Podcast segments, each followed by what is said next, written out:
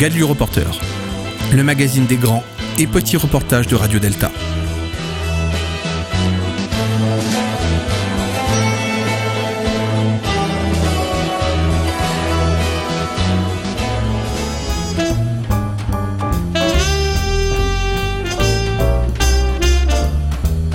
Eh bien, bonsoir à toutes, bonsoir à tous. Heureux de vous rencontrer pour ce 23e numéro de Gabil Reporter, l'émission des petits et grands reportages de Radio Delta. Euh, ce soir, euh, nous sommes dans le grand temple de la Grande Loge de France qui s'appelle Pierre Brossolette et euh, nous sommes euh, ici à l'occasion d'une conférence hommage rendue par la Grande Loge de France à six compagnons de l'aberration qui en étaient membres et dont le dernier, Hubert Germain, vient de passer à l'Orient éternel euh, il y a quelques semaines. Euh, donc la Grande Loge de France a souhaité tout naturellement rendre hommage à ses compagnons de la libération. Euh, et c'est donc euh, cette soirée spéciale qui leur est dédiée. Je laisse Philippe euh, présenter plus avant le déroulé de la soirée et qui sont les intervenants qui vont euh, prendre la parole tour à tour ce soir jusqu'à à peu près euh, 22h30. Euh, voilà, à toi mon cher Philippe. Radio Delta.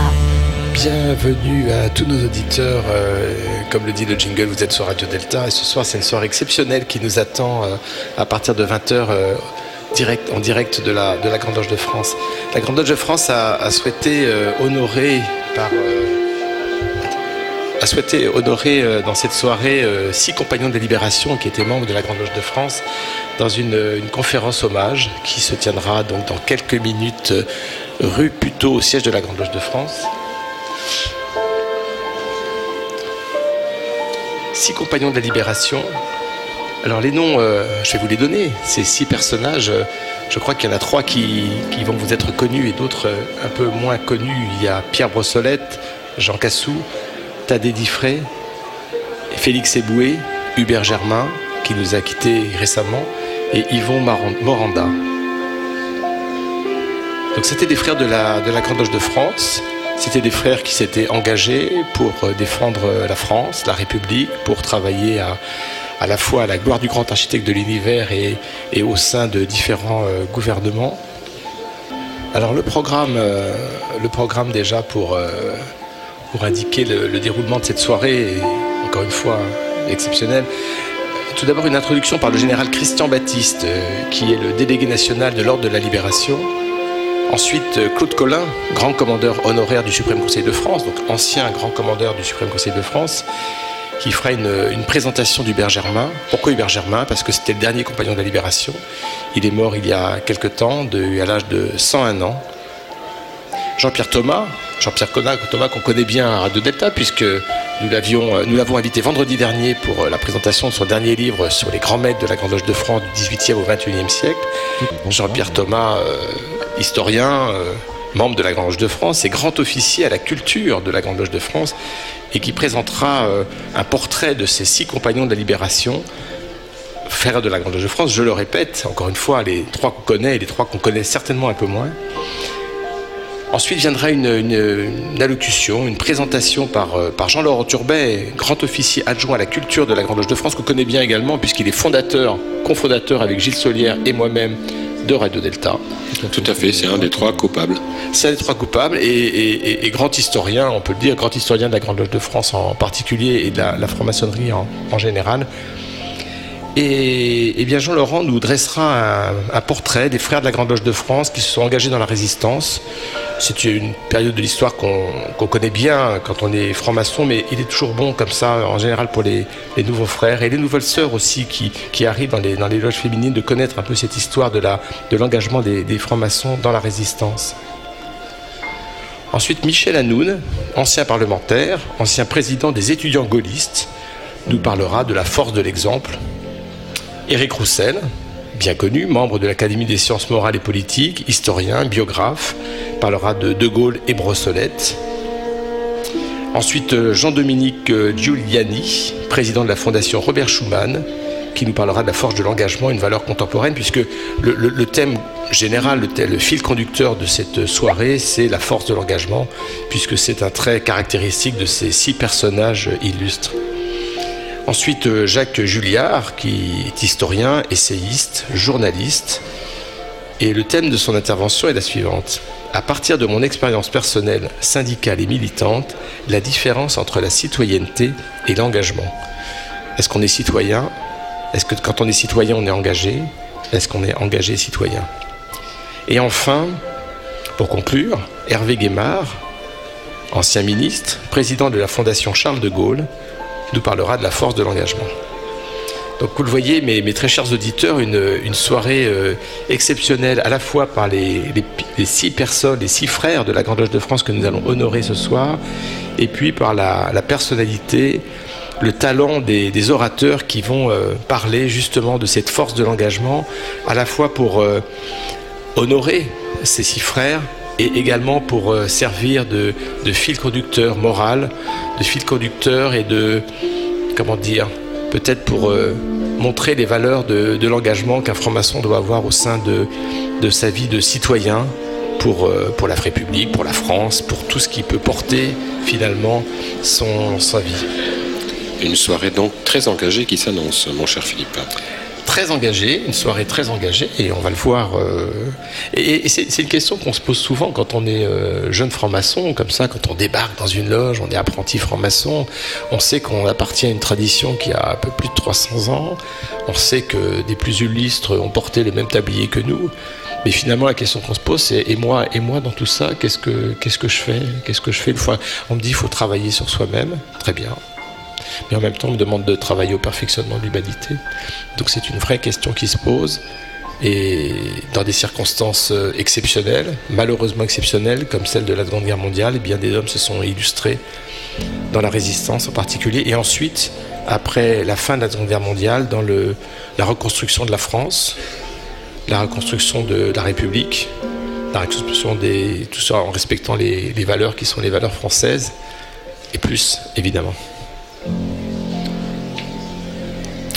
Eh bien voilà une belle entrée en matière, euh, mon cher Philippe. Nous allons bientôt passer donc, euh, enfin nous sommes en direct. Hein, la musique, la petite musique que vous entendez euh, derrière nos micros là n'est pas une musique, Radio Delta. C'est la musique euh, qu'ont choisi les organisateurs afin, je pense, de provoquer un, une ambiance de recueillement. De recueillement. Voilà, je cherchais le mot. J'allais dire d'engagement, mais non, de recueillement.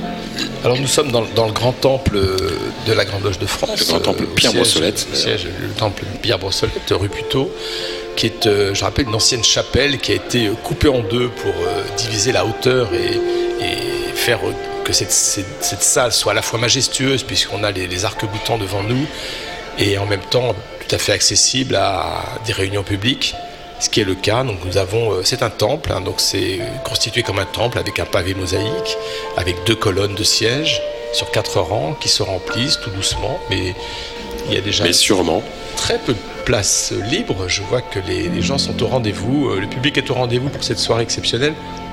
Et puis tout au bout, alors nous on a la chance d'être complètement à l'occident, au-dessus des portes d'entrée du temple, au-dessus des deux colonnes, sur une mezzanine avec Gilles, à la technique qui a installé tout ça. Et puis une petite bouteille de champagne parce que quand même. Quand même, il faut. Il fait très chaud quand on fait, est à hauteur. Il fait chaud et il y a beaucoup de poussière euh, sur la mezzanine parce que. Voilà. Il y a bien, longtemps que nous n'avions pas fait de direct d'ici, donc. Euh... Plus on s'élève vers le grand arctique de l'hiver, plus il fait chaud et plus il faut se désaltérer Exactement. à la source. Exactement. La source ici s'appelle le champagne du Val-le-Roi. Et, devant nous, donc ces deux colonnes, ensuite les trois marches, le plateau euh, du vénérable maître, euh, surmonté d'un delta rayonnant, encadré par euh, la lune et le soleil.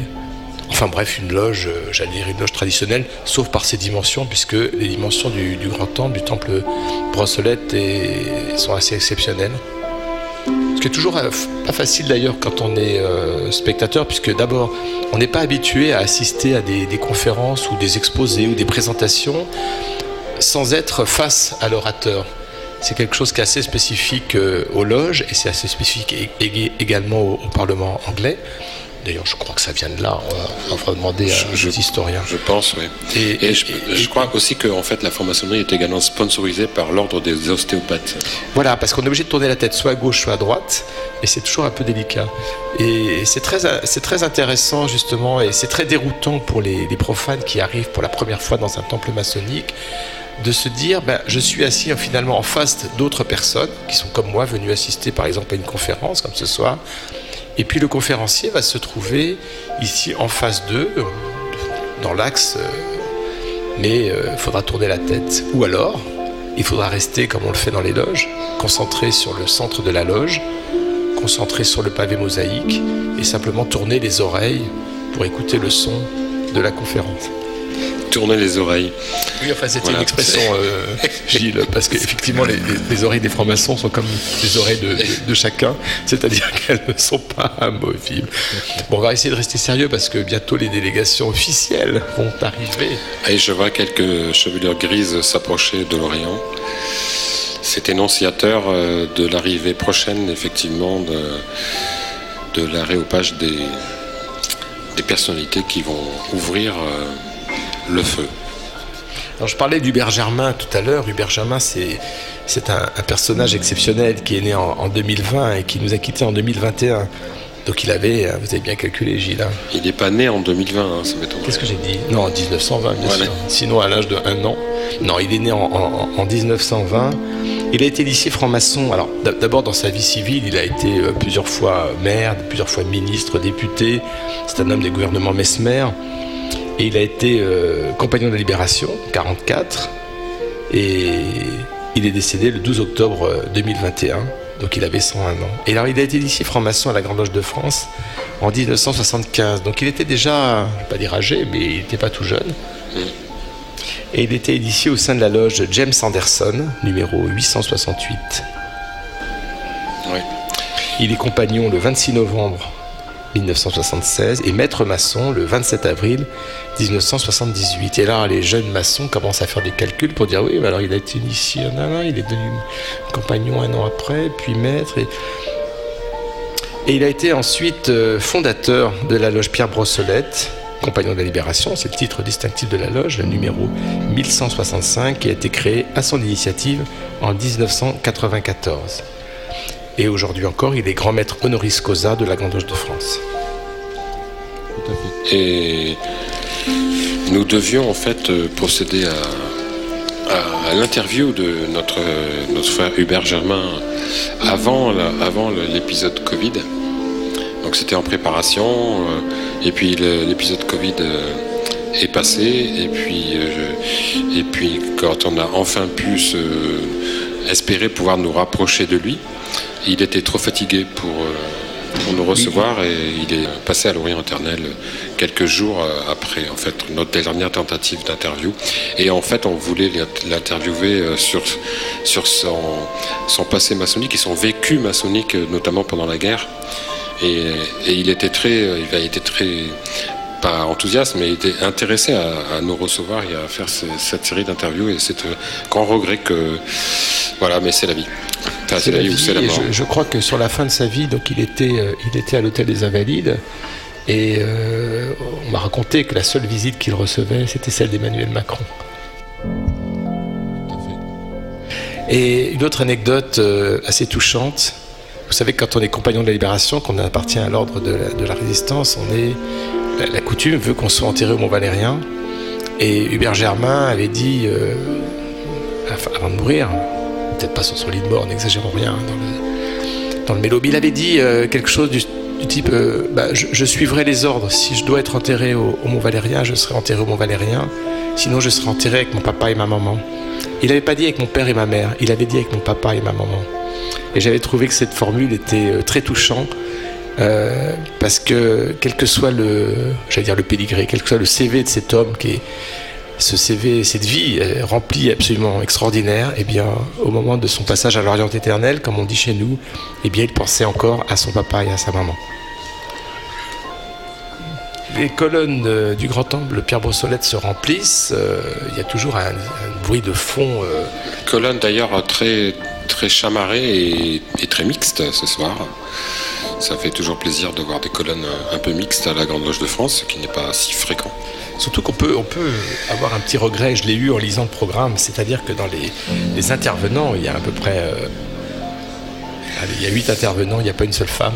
J'ai trouvé dommage que sur le thème de la force de l'engagement, il n'y ait pas une femme qui vienne parler des femmes qui se sont engagées, alors que ça soit pendant la guerre, euh, mais qui se soit aussi engagées en politique, par exemple, ou pour la défense euh, d'une cause, par exemple la, la défense des femmes. Et c'est dommage qu'on n'ait pas pu avoir quelqu'un qui nous parle évidemment de, euh, de Marie Curie, par exemple, hein, qui s'est engagée euh, lors de la Première Guerre mondiale. On sait qu'elle a, mis à disposition des armées euh, des, camions avec des, appareils à rayons X pour faire des radiographies. C'était, nouveau, c'était récent, et sa fille était elle-même euh, sur, le, front pour soigner des militaires qui étaient, qui étaient blessés. Et grâce à ces rayons X, qui étaient tout nouveaux, hein, aujourd'hui évidemment c'est c'est très connu de nous, mais c'était tout nouveau et ça permettait évidemment de, de voir euh, les, les, os fracturés, les os cassés pour mieux, pour mieux les réparer. Marie Curie, qui d'ailleurs est, est, une des rares personnalités euh, du monde scientifique à avoir refusé de breveter euh, ses découvertes, ce, ce, qui a sauvé un nombre incroyable de vies depuis. Donc merci Marie Curie. Et la première à avoir eu un prix Nobel, et en plus elle en a eu deux. Comme quoi Enfin, moi, c'était mon héros. Je dirais pas mes, mes héroïnes, mais c'était mon héros quand j'étais adolescent. Je voulais être Marie Curie. Enfin, bref. On aurait pu aussi avoir une femme qui nous parle de Simone Veil, par exemple. Voilà, quel beau combat. Quel beau combat de Simone Veil. Euh, on connaît, on connaît l'histoire de Simone Veil, on connaît sa vie, on connaît son engagement pour la cause des femmes. Et c'est vrai que j'aurais aimé qu'il y ait, euh, pour honorer à la fois, bien sûr, ces, six hommes, puisqu'on est à la Grande Loge de France. Donc, euh, on honore euh, six francs-maçons de la Grande Loge de France qui sont par nature des hommes, forcément des hommes. Mais on aurait aimé, j'aurais aimé qu'il y ait une femme qui vienne aussi parler de cette euh, force de l'engagement. Tout à fait, c'est vrai. Il faudra peut-être qu'on organise quelque chose à la radio, puisque notre radio, notre radio chérie que vous écoutez, Radio Delta, a comme caractéristique, entre autres, d'être complètement mixte et ouverte à toutes les obédiences, pourvu qu'elles soient un petit peu sérieuses. Mais toutes les obédiences sont sérieuses, Gilles, non? Non, euh, je sais pas. Je on ne pas sûr, on donnera pas les noms, mais comme il y en a tellement, il y en a plusieurs centaines, on va dire que c'est comme les candidats aux législatives. Il y en a sur, sur 15, il y en a 4 sérieux. Je dis pas ça. Enfin, si vous êtes à Dancy, Bobigny ou Le Bourget, votez pour le candidat numéro 9. Qui s'appelle Gilles Solière. Et voilà, paf. Aïe, aïe, aïe, aïe, aïe. Ça sera décompté par le CSA. Ça sera retiré au podcast. Alors, chose étonnante, euh, dans l'univers maçonnique, on est souvent ponctuel, on ouvre euh, souvent les travaux, surtout quand il y a du monde, on ouvre les travaux à l'heure. Il est déjà 20h08. Alors, cher, mon cher Philippe, je pense que le fait qu'il y ait eu un petit pot d'accueil à la crypte, donc le, à notre salon en bas, là, euh, au sous-sol, euh, explique peut-être que, alors qu'il était clair, enfin, il avait été clairement indiqué qu'on débuterait à l'heure, le fait qu'on ait fait un petit pot d'accueil avec moult champagne au, à la crypte euh, est un, est un peut-être fait générateur d'un certain retard. Il faut trouver les ascenseurs, les escaliers. Les montées sans se blesser. Il y a quand même quatre étages à monter là à peu près. Nous on a les clés de l'ascenseur, mais que nous avons volé à quelqu'un. Coupé au montage aussi, ça. Ça sera coupé au montage, oui, je crois. Oui. Alors nos chers auditeurs qui sont, qui sont nombreux, nous écouter ce soir, euh, pense évidemment aux auditeurs euh, qui, qui, sont, euh, qui sont éloignés, qui sont dans des orients éloignés, comme on dit, et puis euh, évidemment cette radio, Radio Delta, que vous connaissez bien, n'est pas une radio qui est uniquement destinée aux francs-maçons. Il suffit d'aller sur le site, de cliquer sur euh, menu, d'aller sur direct. De payer puis, 15 000 euros. Ah, payer, non, tout est gratuit. Ah, tout pardon, c'est vrai. Tout est gratuit. À la fois la, la, diffusion en direct des émissions et des retransmissions de conférences comme ce soir, et puis également euh, les podcasts, surtout les podcasts qui sont, euh, qui sont évidemment très demandés, très téléchargés, et donc on imagine très écoutés. Et ça, on est, très, très fiers justement de, de, pouvoir mettre à disposition de tout à chacun des podcasts de qualité sur des sujets divers et variés. Je pense évidemment à l'émission que j'anime, 1, 2, 3 Soleil. On a, travaillé sur, euh, sur beaucoup de sujets différents, avec des intervenants prestigieux, des auteurs qui rédigent, qui travaillent à partir de, documents sur l'histoire de la franc-maçonnerie, sur des sujets comme la laïcité, des sujets plus politiques ou sociétaux, ou bien des sujets sur la spiritualité, sur l'ésotérisme, sur le symbolisme. Et je pense qu'on a toujours beaucoup de choses à dire. On est toujours très content de faire ces émissions c'est une source de plaisir euh, pour nous et on espère que c'est une source de plaisir pour les auditeurs qui nous écoutent. Voilà. Même si euh, une fois sur mille, euh, le direct tombe par. Alors voilà, parce qu'il faut préciser quand même que Radio Delta, on est, on est une radio, on est une radio d'amateurs, hein. on n'est pas des professionnels, on essaye de tendre, évidemment, comme tout à chacun et comme tout franc-maçon, on, on, essaie de tendre vers le, pas la perfection, mais on, travaille sur le perfectionnement à la fois de la technique, du contenu, de, la façon d'animer, de, que tout le monde ait pu savoir la parole. Mais quelquefois, évidemment, eh bien, on tombe un petit peu dans des, dans des affres. Alors, le, grand temple de la Grande Loge de France se remplit maintenant ce qu'on appelle l'Orient. Ah, il y a deux colonnes, et puis maintenant, les, invités, ceux qui vont, qui vont parler, ceux qui vont présenter des, exposés, faire des présentations, vont siéger à Lorient. Alors et, et, alors là, euh, Philippe, je pense que on peut dire que nous sommes euh, heureux ce soir et, d'avoir à Lorient non seulement le grand maître de la Grande Loge de France, Père Mériadon, mais également le très puissant souverain grand commandeur du suprême Conseil de France. Jacques Rosen. Jacques Rosen, et un, ancien euh, passé aussi, enfin, toute toute une, toute une, équipe de toute une équipe de, de très très haut Alors gradé, comme on dit nous. Pour nos auditeurs profanes hein, qui ne connaissent pas trop ce monde mystérieux qu'est la franc-maçonnerie, euh, on parle à la fois de la Grande Loge de France et du Suprême Conseil de France. Alors, ces deux, on va dire, deux associations euh, distinctes et en même temps très liées. Le Suprême Conseil de France est une juridiction qui est donc dirigée par un souverain grand commandeur, c'est ça, un souverain grand commandeur Tout à fait. Euh, et qui a en charge la, le, rite écossais ancien accepté sur ses 33 degrés, du premier degré au 33e degré, et qui délègue à une autre association qui s'appelle la Grande Loge de France, qui est là une obédience maçonnique, la gestion des trois premiers degrés, apprentis, compagnons, maîtres, c'est ce qu'on appelle nous les loges symboliques.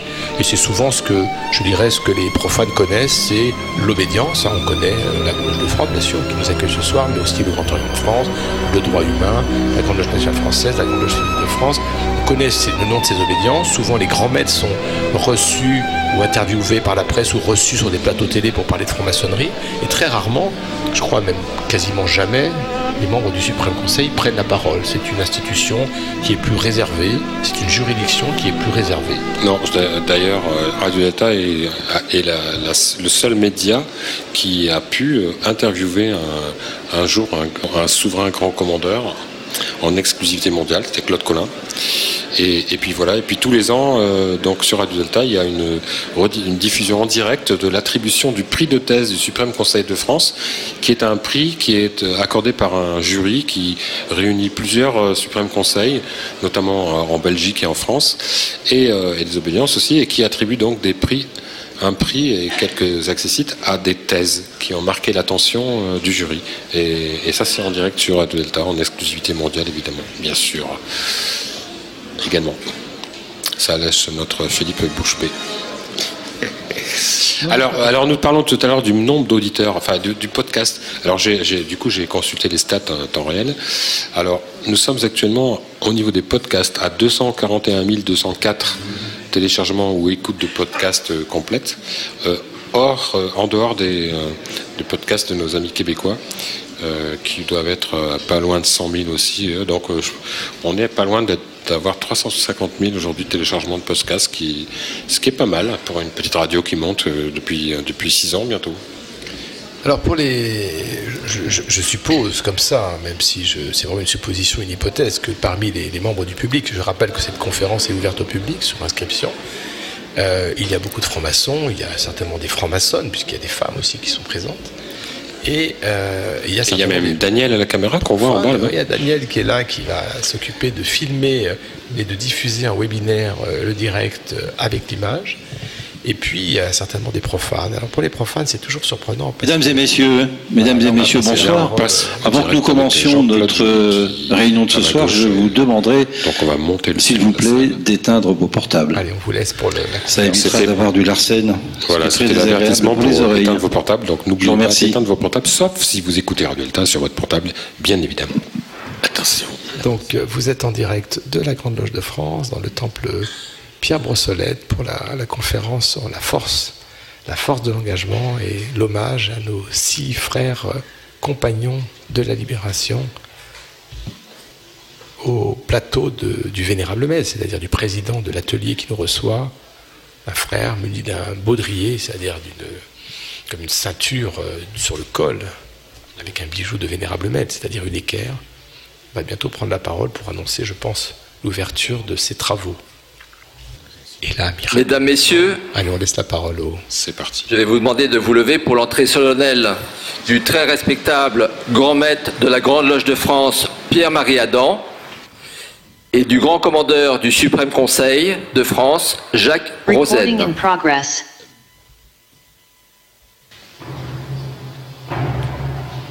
donc une entrée euh, solennelle. Les entrées se font toujours euh, debout des francs-maçons, on a souvent une épée garde-col, une haie d'honneur, une haie d'acier,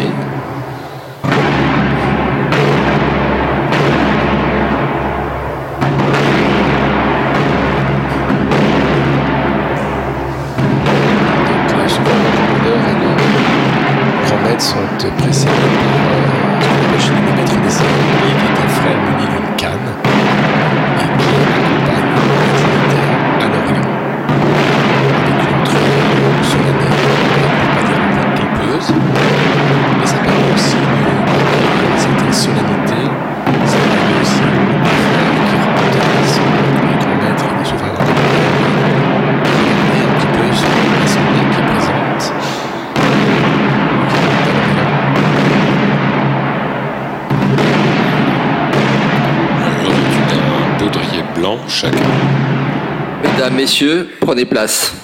Aux dignitaires, je vous invite à vous asseoir à l'Orient.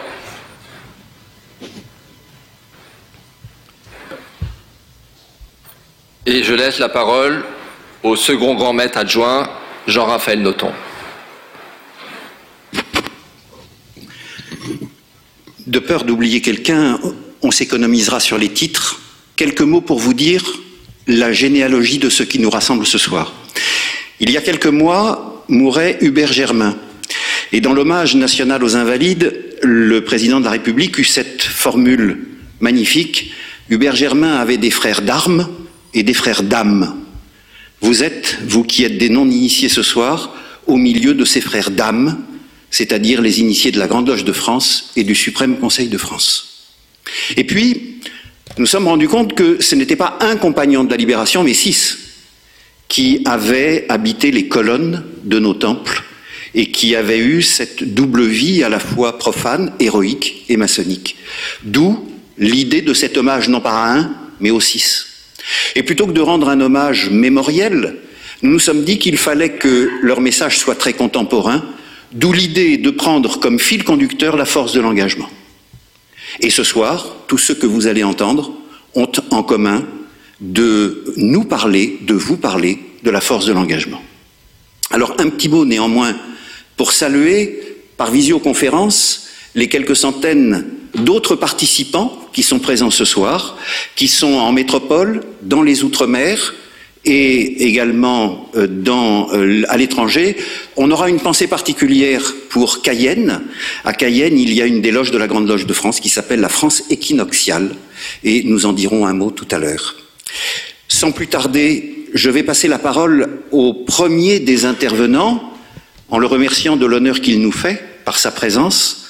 Il s'agit du général Christian Baptiste, c'est le délégué national de l'Ordre de la Libération et vous imaginez bien qu'une telle conférence ne pouvait pas avoir lieu sans qu'il commence par nous dire quelques mots sur la place de l'Ordre de la Libération et surtout le rôle qu'ont joué euh, ses compagnons dans notre histoire de France. Mon général, je vous passe la parole. Et un mauvais point pour Pierre Noton qui a oublié de citer.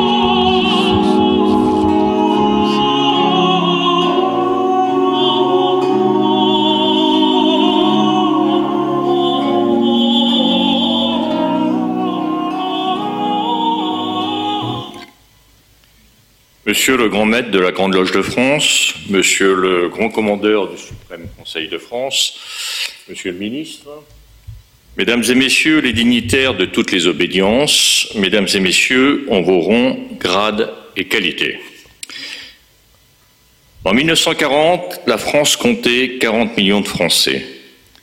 Au sortir de la Deuxième Guerre mondiale, ils seront 1038 à avoir été faits compagnons de la libération. Ces six femmes et 1032 hommes composeront cette chevalerie exceptionnelle créée au moment le plus grave de l'histoire de France, selon les mots du général de Gaulle, instituteur et grand maître de l'ordre de la libération. Et Pierre Brossolette, Jean Cassou, Thaddée Diffré, Félix Eboué, Hubert Germain et Yvon Moranda étaient six de cette phalange magnifique six de cette aristocratie de l'honneur.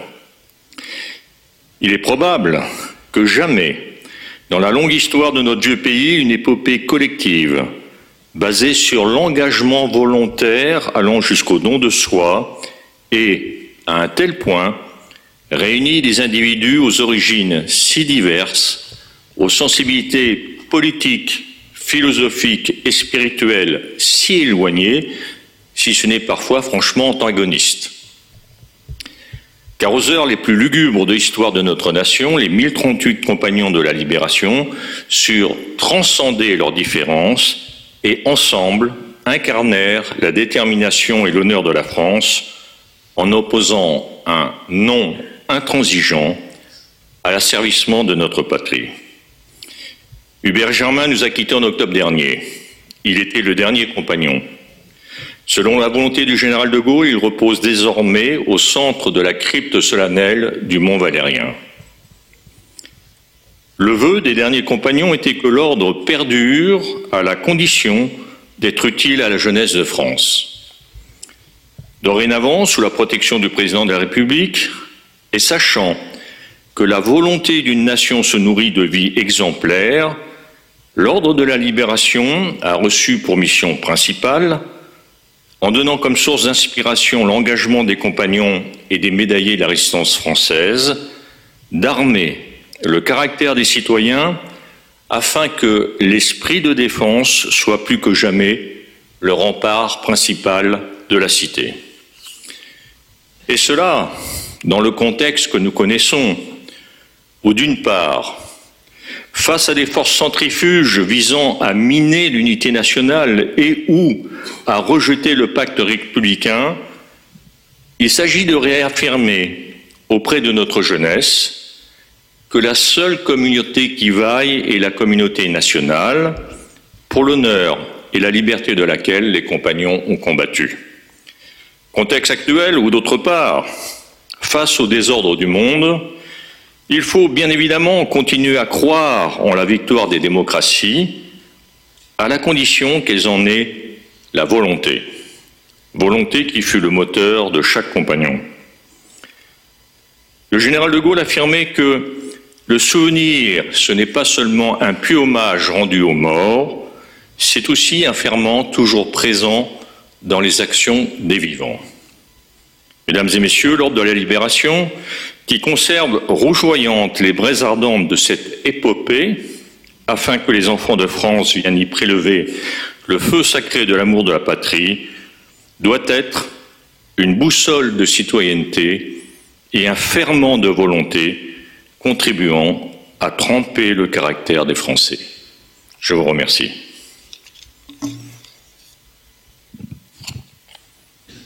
Mon général, on nous a posé la question euh, plusieurs fois depuis ce matin. Euh, l'ordre de la libération, finalement, n'est pas si connu que ça des Français. Euh, c'est sans doute dû au temps qui passe. Pourriez-vous, en, quelques mots, nous dire cette institution, ce qu'elle recouvre? Alors, vous connaissez sa mission. C'est l'esprit de défense. Parce que je vous ai dit que la volonté d'une nation se, euh, nourrissait de, se vie exemplaire, mais la volonté d'une nation repose sur chacun d'entre nous, sur la volonté de chacun des citoyens. Euh, Pour ce faire, et, le matériau est très noble, les compagnons, les médaillés de résistance française. Et pour les jeunes concitoyens, c'est encore une histoire relativement récente. Euh, il s'agit pour, nous, avec toute l'équipe de l'Ordre de la Libération, euh, de les faire réfléchir sur pourquoi des personnes de leur âge, le plus jeune des compagnons avait 14 ans, et en 1940, plusieurs compagnons avaient 12, 13, 14 ans. Pourquoi des gens qui leur ressemblent, qui ont leur âge, ont pensé un moment que le sort de la patrie était plus important que leur propre sort. Alors pour ça, l'ordre n'est pas seul.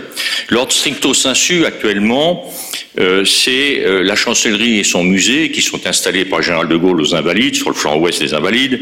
C'est le Conseil de l'ordre, ce sont les 23 collectivités compagnons de la libération, 5 villes et 18 unités militaires.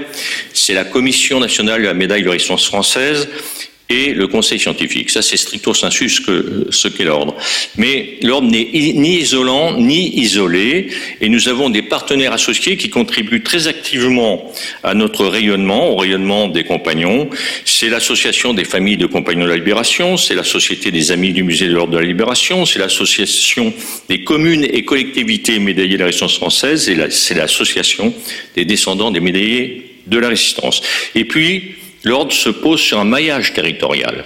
Tout d'abord, les cinq communes compagnons, les 18 implantations des unités militaires, les 18 compagnons médias de résistance française, les 80 communes qui ont signé un partenariat avec l'Ordre de la Libération au profit de leur jeunesse, et enfin un certain nombre de communes avec qui nous développons des activités mémorielles. Quelques chiffres. Euh, le musée, hors saison Covid, reçoit entre 150 000 et 180 000 visiteurs. Nos médiatrices travaille sur des demi-journées avec plus près de 20 000 jeunes par an. Nous avons des partenariats avec les rectorats dans la France entière et dans l'île de France en particulier. Euh, nous avons développé des soutiens pédagogiques à travers le web pour pouvoir toucher euh, l'ensemble des communes françaises qui n'ont pas la possibilité de venir euh, sur l'île de France.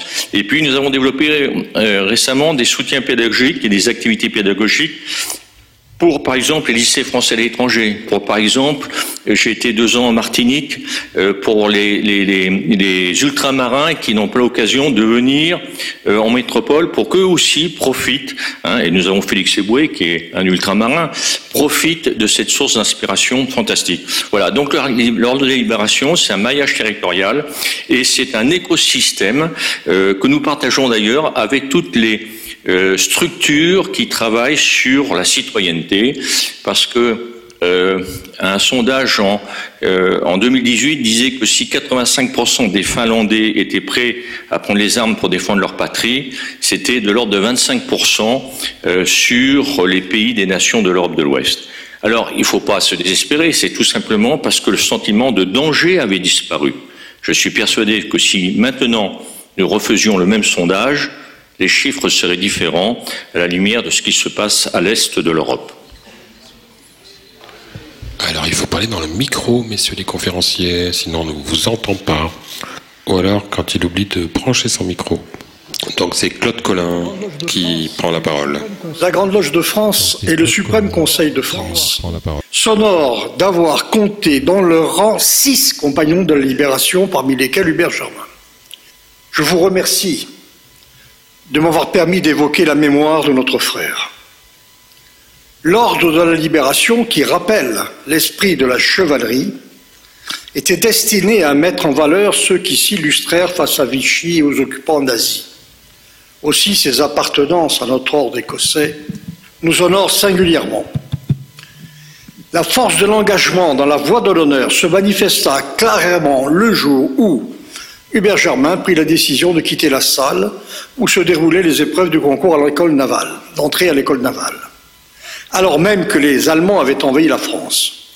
Ce tout jeune homme qui n'a pas encore 20 ans, mu par une formidable intuition, alla remettre une copie blanche aux surveillants éberlués avec ces mots Inutile, je pars pour faire la guerre. Il avait choisi la voie que lui inspirait le sens de son devoir. Et il finira par rejoindre à Londres le général de Gaulle, auquel il demeurera fidèle sa vie durant, depuis que ce dernier lui avait dit Germain, je vais avoir besoin de vous.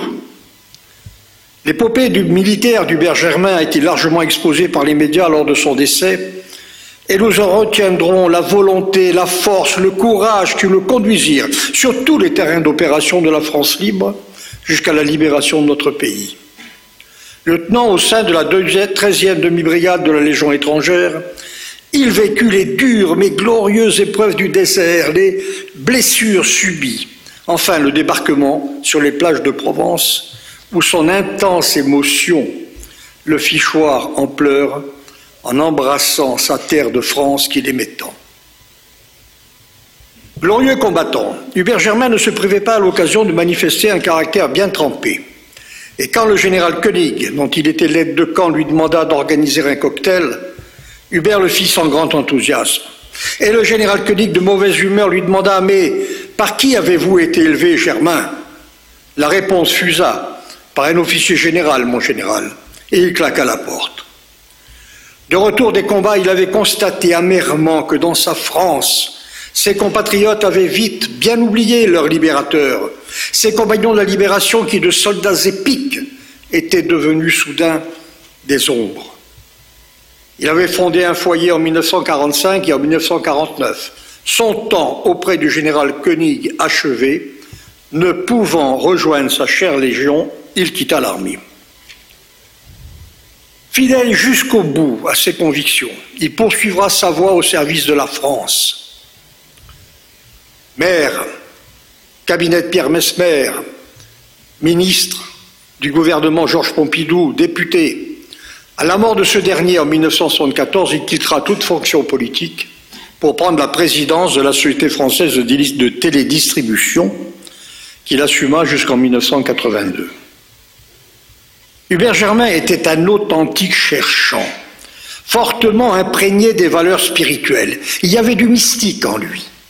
Comment pouvait-il oublier la messe dans cette petite chapelle de Tamaracet à trois heures du matin, quand à genoux il ressentit sur lui l'écrasement de Dieu, au point de supplier ce dernier d'arrêter, c'est trop fort, je n'en peux plus.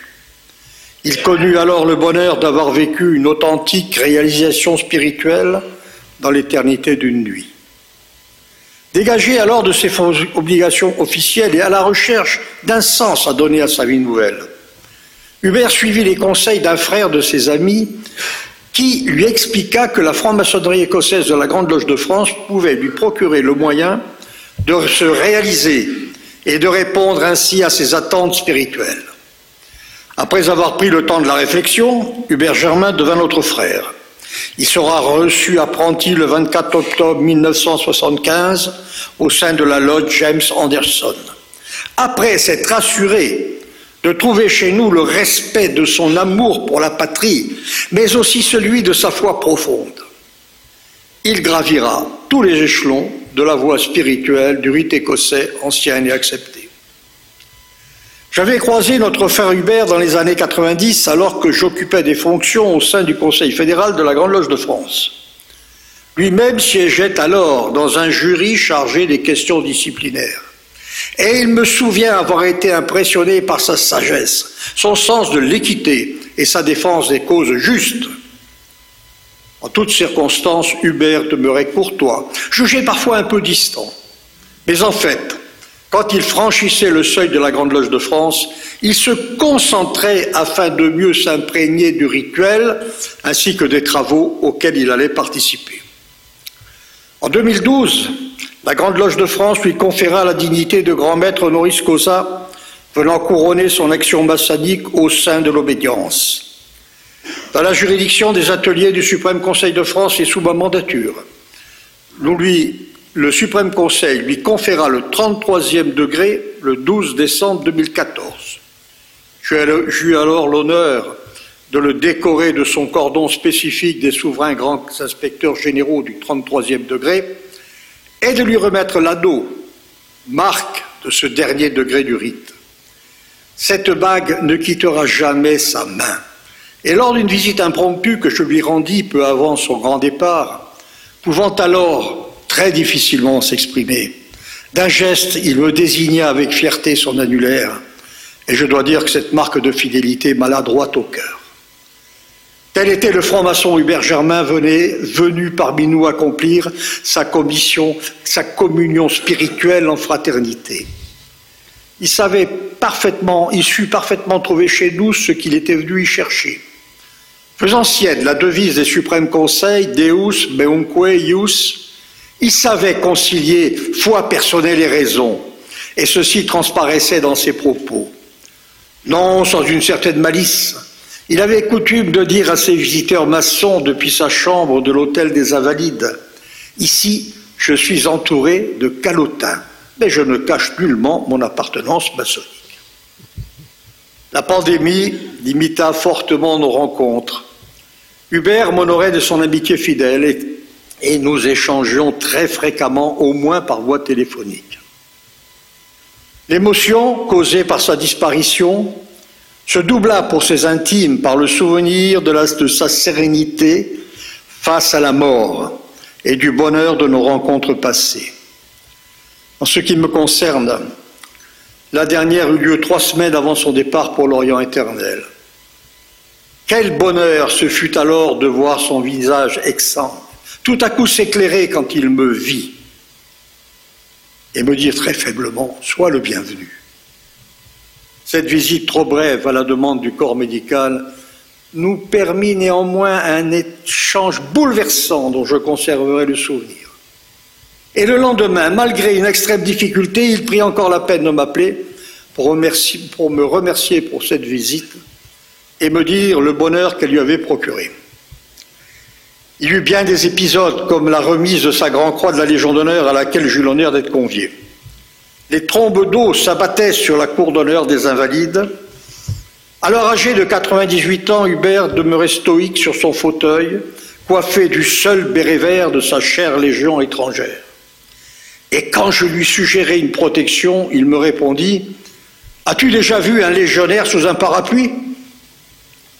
Il déclara ce jour au président de la République Aujourd'hui, tout le monde revendique ses droits, mais on ne parle jamais de ses devoirs.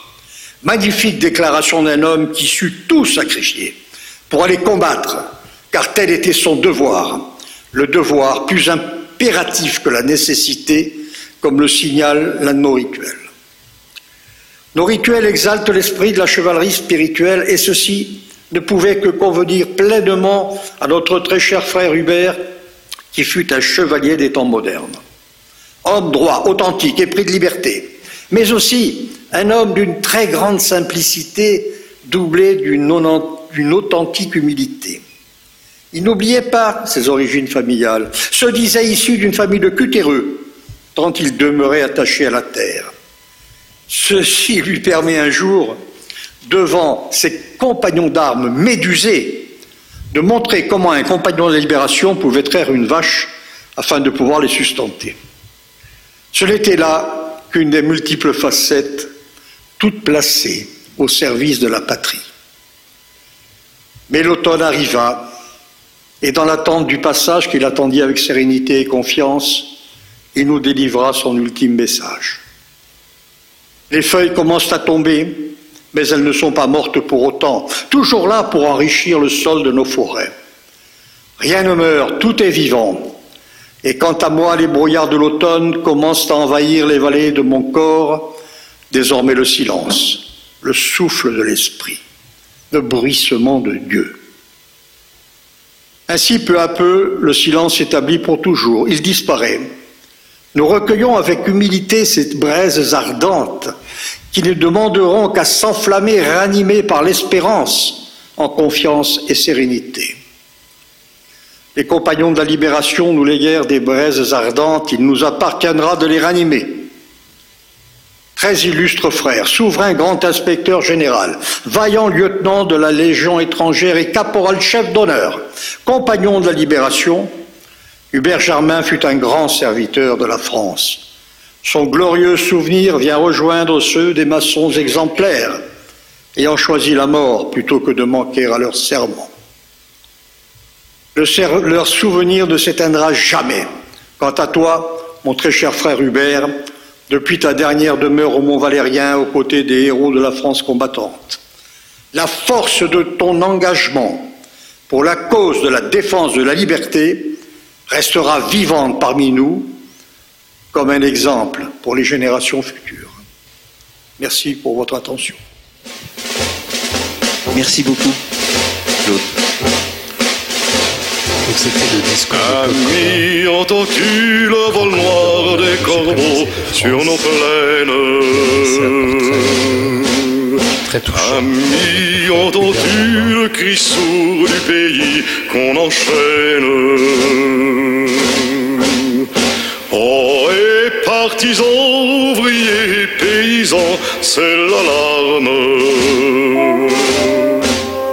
Ce soir, l'ennemi connaîtra le prix du Et puis, je dirais presque grâce à Hubert Germain, nous nous sommes rendus compte qu'ils n'étaient pas seuls, mais qu'ils étaient six. Et pour vous présenter les cinq autres, nous avons à la Grande Loge un grand officier à la culture, il s'appelle Jean-Pierre Thomas, et nous allons lui demander de nous présenter brièvement les cinq autres compagnons de la libération de la Grande Loge de France et du Suprême Conseil de France.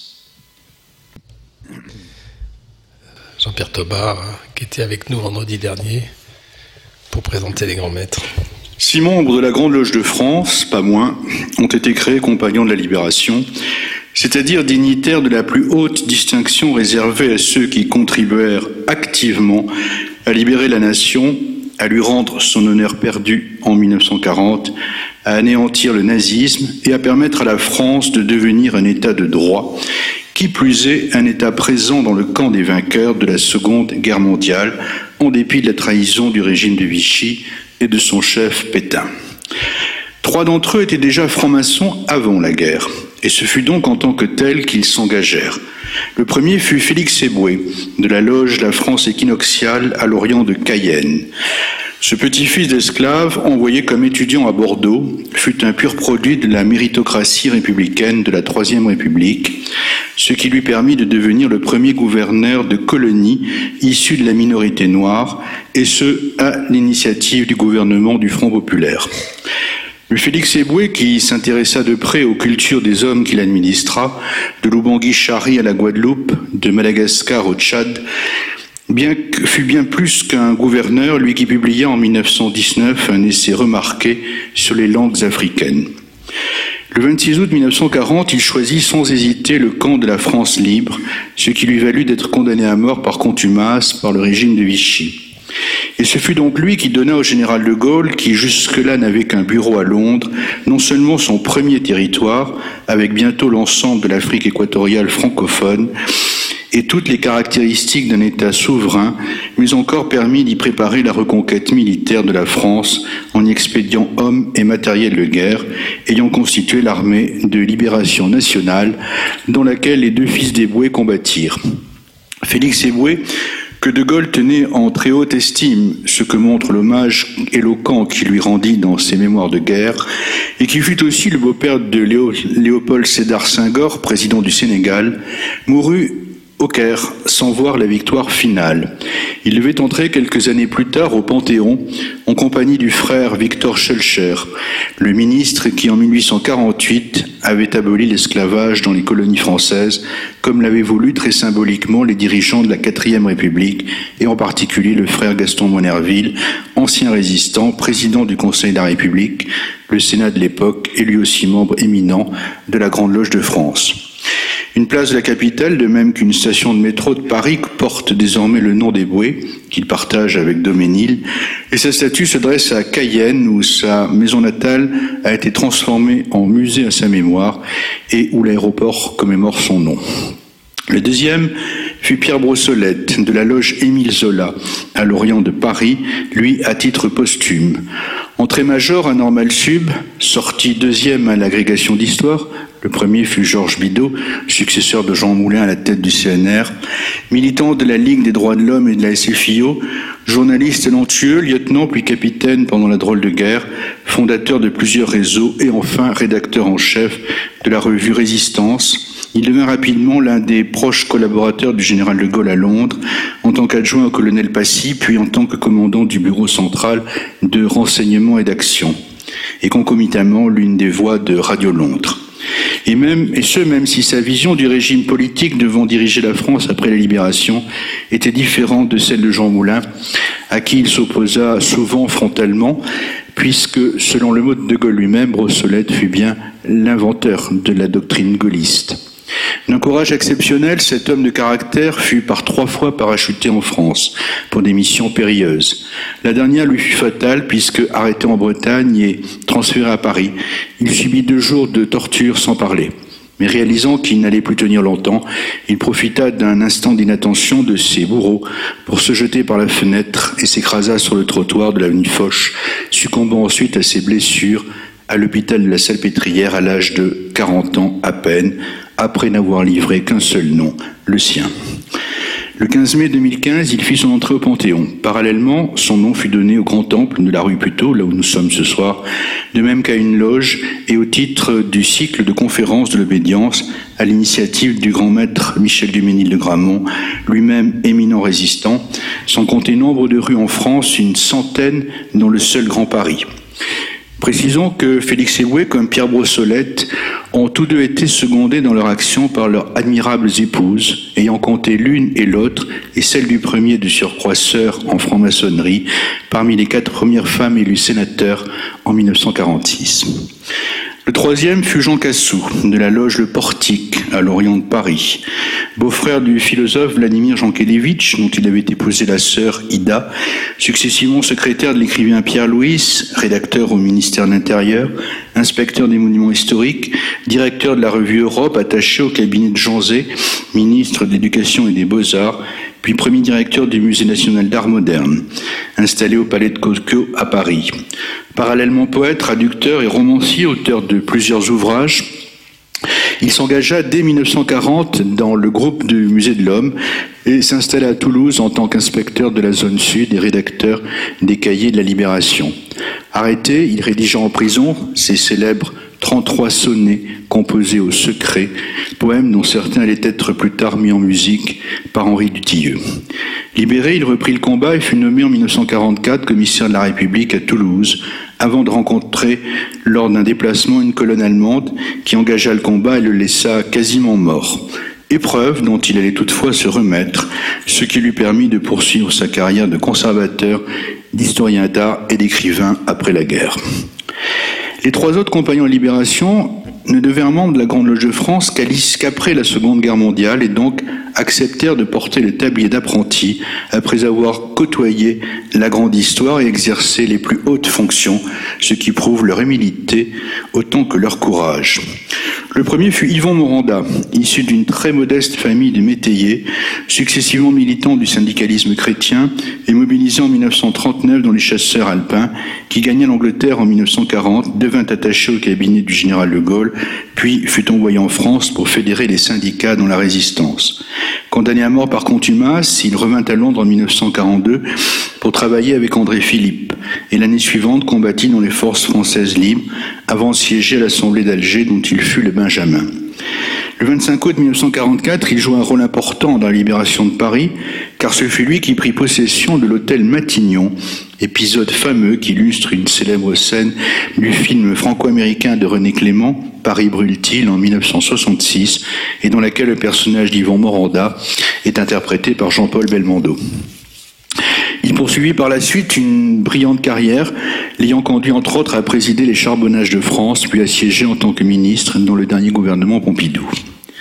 Le deuxième fut Tadé Diffre, de la loge La République à l'Orient de Paris, successivement attaché à l'administration coloniale en Afrique, puis engagé au sein du premier bataillon de marche avec lequel il combattit en Syrie, où il fut blessé. Promu sous-lieutenant, il combattit en Libye, puis en Tunisie, et il recruta pas moins de 1200 jeunes Français, avec lesquels il rejoignit la deuxième DB de Leclerc et contribua ainsi plus qu'activement à la libération de Paris. Attaché par la suite, au cabinet de René Pleven, ministre des Finances, puis membre de la délégation française conduite par Jean Monnet aux États-Unis, il participa à la conférence de San Francisco en 1945 qui prépara la fondation de l'ONU. S'étant par la suite engagé dans l'armée israélienne, ce baroudeur à l'énergie inépuisable participa à la guerre israélo-arabe de 1940 1948-1949, où il fut élevé au grade de lieutenant-colonel. Revenu en France, il collabora à plusieurs cabinets ministériels, exerça la charge de secrétaire général en Polynésie et se mit ensuite au service de Félix Oumfroy-Boigny, président de la Côte d'Ivoire, avant de disparaître prématurément dans un accident de voiture survenu dans le sud-ouest de la France. Le troisième fut Hubert Germain, dont je ne vous parlerai pas, non pas bien sûr parce qu'il serait moins intéressant que les autres, mais parce que le passé grand commandeur Claude Collin a évoqué la vie, la carrière et la personnalité de celui qui fut le dernier compagnon de la libération à s'éteindre. Six membres de la Grande Loge de France, six compagnons de la Libération, six exemples d'hommes vrais en toutes circonstances. Je n'ai rien à ajouter, cette triple image, à jamais gravée dans l'esprit de tous les membres de la Grande Loge de France. Voilà, c'était la, présentation par, euh, par Jean-Pierre Thomas. Merci au très cher frère euh, Jean-Pierre Thomas. Trois petites choses pour vous permettre de respirer entre deux interventions. D'abord, par l'intermédiaire de la visioconférence, on va saluer à, l'autre bout de la terre, c'est à Cayenne, Henri Auterville, qui est grand maître honoris causa, et euh, qui se trouve à l'endroit même où siège la respectable loge de la Grande Loge de France, la France équinoxiale, auquel appartenait Félix Eboué. Et puis, euh, deuxième message, mais celui-ci, il est pour vous. Lorsque vous descendrez tout à l'heure l'escalier, entre-temps, il y aura eu quelque chose de changé. Parce qu'il se trouve qu'avec tous nos invités, et en particulier le grand maître et le grand commandeur, nous avons inauguré tout à l'heure une plaque à la mémoire des six compagnons de la libération dont vous venez d'entendre parler, et désormais l'escalier d'apparat de la Grande Loge de France et du Suprême s'appelle l'escalier des euh, compagnons de la libération. Enfin, enfin, nous avons la chance d'avoir parmi nous ce soir des membres des familles de ces compagnons de la libération, et je les salue euh, bien évidemment. Nous en avons en la personne de Madame Brossolette, mais nous avons également le président de l'association des familles des compagnons de la libération, et je sais qu'il y a parmi vos rangs euh, des membres de ces familles. Nous les saluons avec beaucoup d'affection. Parler d'eux, c'est évidemment parler également de la période de la guerre et de la résistance, et Dieu sait si eux et quelques autres euh, se sont exprimés avec courage pendant cette période particulière. Nous allons demander à Jean-Pierre Thomas, lui, euh, Jean-Pierre Thomas, Jean-Laurent Turbet, lui également, euh, officier de la Grande Loge de France, de nous parler de ces actes de résistance liés à la Grande Loge de France. Voilà, c'est la présentation par notre frère bien-aimé et bien-aimé frère Jean-Laurent Turbet de la période de résistance. Bonsoir à, à, tous et à tous. Alors c'est vrai qu'il va être difficile de parler en cinq minutes des centaines de frères de la Grande Loge de France qui ont œuvré dans la résistance, mais je vais essayer de vous en présenter quelques-uns qui ont, euh, qui sont en quelque sorte des figures emblématiques et veuillez me pardonner pour euh, tous les oublis de cette intervention. La France est défaite et les Allemands sont à Paris le 14 juin 1940. La loi du 12 août 1840 dissout les sociétés secrètes, c'est-à-dire le Grand Orient de France et la Grande Loge de France. D'autres lois antimaçonniques suivront. La Grande Loge de France ne prêtera jamais allégeance, de quelque façon que ce soit, à Pétain ou à l'État français, et elle entre dans la résistance dès juin 1940, à l'image de son grand maître, Michel Duménil de Gramont. Duménil, aidé du secrétaire général de la Grande Loge de France, François Collavéry, part cacher les archives, fichiers et documents de l'obédience en province. Duménil appartient à Libération Sud, avec notamment Emmanuel Dacier de la Vigerie, Lucie et Raymond Aubrac. Après plusieurs séjours à Londres, il arrive à Alger en octobre 1943 pour siéger à l'Assemblée consultative provisoire. Il s'aperçoit avec stupeur que les lois de Vichy concernant la franc-maçonnerie n'ont pas été abrogées. Duménil de Gramont, surnommé le maçon de De Gaulle, bien qu'il soit toujours resté socialiste, obtient du général l'ordonnance du 22 décembre 1943 qui rétablit la franc-maçonnerie dans tous ses droits par un acte positif. Pour convaincre le général, il lui rappelle le rôle majeur joué par Félix Eboué, qui donnera à la France libre son premier territoire, le Tchad, dès le 26 août 1940, comme nous l'a si bien rappelé notre frère Jean-Pierre Thomas. Quatre futurs grands maîtres de la Grande Loge de France ont joué un rôle important dans la résistance. Je vais vous en parler très brièvement. Georges Chadira, tout d'abord, avocat. Il rejoint la résistance en Limousin dès 1940, puis crée un réseau à Toulouse et en Corrèze. Il subit 14 perquisitions avant d'être arrêté en février 1943. Il réussit à s'évader et continue ses actions de résistance jusqu'à la libération. Georges Azan s'engage dès 1940. Il est lieutenant-colonel des forces françaises de l'intérieur en 1944 et président de la cour martiale de Moulins en 1946. Georges Marcoux s'engage dans la résistance à 19 ans au sein du réseau CND Castille. Dénoncé en 1943, il est d'abord prisonnier à la caserne du Boulot à Bordeaux, puis à la prison de Fresnes. Il connaît l'enfer concentrationnaire au camp de Mauthausen en Autriche et ensuite dans le camp voisin, celui de Gusen. Richard Dupuis, enfin, participe lui à l'opération Torche, le débarquement des Alliés en Afrique du Nord le 8 novembre 1942. Alger est libéré, Richard Dupuis est algérois. Passé officier dans l'armée de l'air, il est jusqu'en 1944 sous-directeur du contentieux de la justice militaire au gouvernement d'Alger, puis directeur de la justice au ministère de l'armée de l'air à Paris avec le grade de capitaine. Après l'évocation de ses grands maîtres, je ne peux tout de même passer sous silence la figure majeure et emblématique de Pierre Brossolette, dont, dont Éric Roussel nous parlera en détail, mort le 22 mars 1944 en initié, fidèle à son serment en ne livrant aucun des noms de ses frères d'armes. Il est à lui seul le symbole de la résistance française. D'autres frères, maintenant, José Roy, ou Roy parce qu'il est catalan, espagnol, José Roy participe à l'évasion d'officiers anglais dès octobre 1940. Dénoncé, il est arrêté par les autorités allemandes pour activité au profit d'une puissance étrangère et espionnage.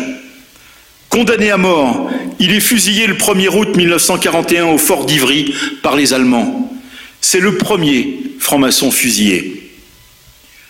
François Colaveri, se rend en 1940 à Marseille avec son frère César, où il ouvre une société paravent de de ses activités de résistant. En 1943, un article du journal L'Appel, journal collaborationniste, par Paul Rich, qui sera le scénariste du film Forces occultes. Un article donc appelle les autorités à agir contre, je cite, le curieux bureau d'importation que tiennent à Marseille les juifs Colaveri avec un K, alors que bien entendu ils étaient italiens avec un C. Qu'attend-on pour, pour crever l'abcès? demande l'auteur. Il faut agir durement et à fond. François Colaveri, secrétaire général de la préfecture de Marseille, proposera aux réfugiés de l'Exodus l'asile de la France et l'État d'Israël lui sera à vie reconnaissant de cet acte. Marcel Flouret, résistant dès 1941 sous le pseudonyme de Février, c'est lui qui prend le contrôle de l'hôtel de ville de Paris le 20 août 1944. Vous avez vu qu'un autre de nos frères a pris le contrôle de l'hôtel Matignon. Flouret est nommé préfet de la Seine le 2 septembre. On le reconnaît facilement car il est juste derrière le général de Gaulle lors du défilé de la victoire à Paris. René Vibaud s'engage en décembre 1940 dans le service de renseignement du général de Gaulle, puis comme membre du réseau Saint-Jacques. Arrêté, il est incarcéré 17 mois pour, je cite, action hostile aux armées d'occupation. Jusqu'à la libération, puis il est incorporé aux forces françaises de l'intérieur, où il est lieutenant-colonel. Le commandant Édouard Gamas entre dès 1940 dans le réseau Jade Amicole à Bordeaux, dont il devient le chef. Il est par ailleurs un héros de la Première Guerre mondiale. Arrêté par la Gestapo le 30 janvier 1943, Pour espionnage et résistance à l'armée allemande, il est interné au fort de A, puis déporté au camp, au camp de concentration de Flossenburg, d'où il est libéré le 7 mai 1945. Gaston Monerville, avant d'être, pendant plus de 20 ans, président du Sénat, a été un résistant de la première heure, entré dans le mouvement combat sous le nom de Saint-Just, en hommage à son oncle, Saint-Just Orville, maire de Casse-Pilote, en Martinique. Des loges de la Grande Loge de France, bravant l'interdit de l'occupant nazi, continueront à se réunir clandestinement, comme la loge Les Amitiés internationales, dont les tenues avaient lieu rue Pavé, dans la Cayenne des Compagnons du Tour de France, où elle initiera Jules Boucher le 30 septembre 1943. De grands résistants deviendront membres des loges de la Grande Loge de France après la guerre, à l'image de Pierre Dac, Radio Paris-Mans, Radio Paris étalement, initié dès 1946. Hubert Germain, dont nous avons parlé tout à l'heure, dont nous a parlé notre très cher frère Claude Collin, ou Yvon Moranda. Et j'en oublie beaucoup. Nous pouvons donc, aujourd'hui, saluer et glorifier tous ces frères de la Grande Loge de France, combattant de l'ombre comme de la lumière.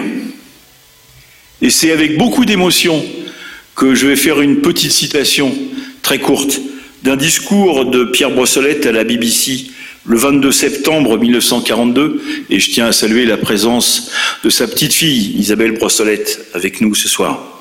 Et je salue son frère Miguel, qui euh, n'a pas pu, pour des raisons professionnelles, être avec nous. Je cite Pierre Brossolette.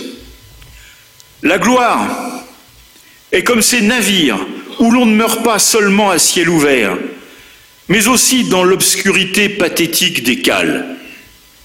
C'est ainsi que luttent et que meurent les hommes du combat souterrain de la France. Saluez-les, Français, ce sont les soutiers de la gloire. J'ai dit. Merci beaucoup. Jean-Laurent. Il vous a parlé de loge. Un mot pour ceux qui viennent pour la première fois dans ce grand temple. Vous voyez autour de vous des bannières. Ces bannières sont des euh, signes distinctifs qui permettent de reconnaître l'ensemble des loges de la Grande Loge. La Grande Loge de France est une fédération de loges. Vous en avez deux particulières pour lesquelles je voudrais attirer votre attention. La première est ici, sur le mur droit celle de James Anderson, la loge dans laquelle a été initié Hubert Germain, et celle-ci, la loge Pierre Brossolette, qui est la loge qui porte un nom emblématique ce soir, Pierre Brossolette, compagnon de la Libération. Alors d'ailleurs, au passage, on va demander aux officiers, puisque ce soir nous sommes accueillis par une loge, et en l'occurrence la loge Pierre Brossolette, compagnon de la Libération, on va leur demander de se lever.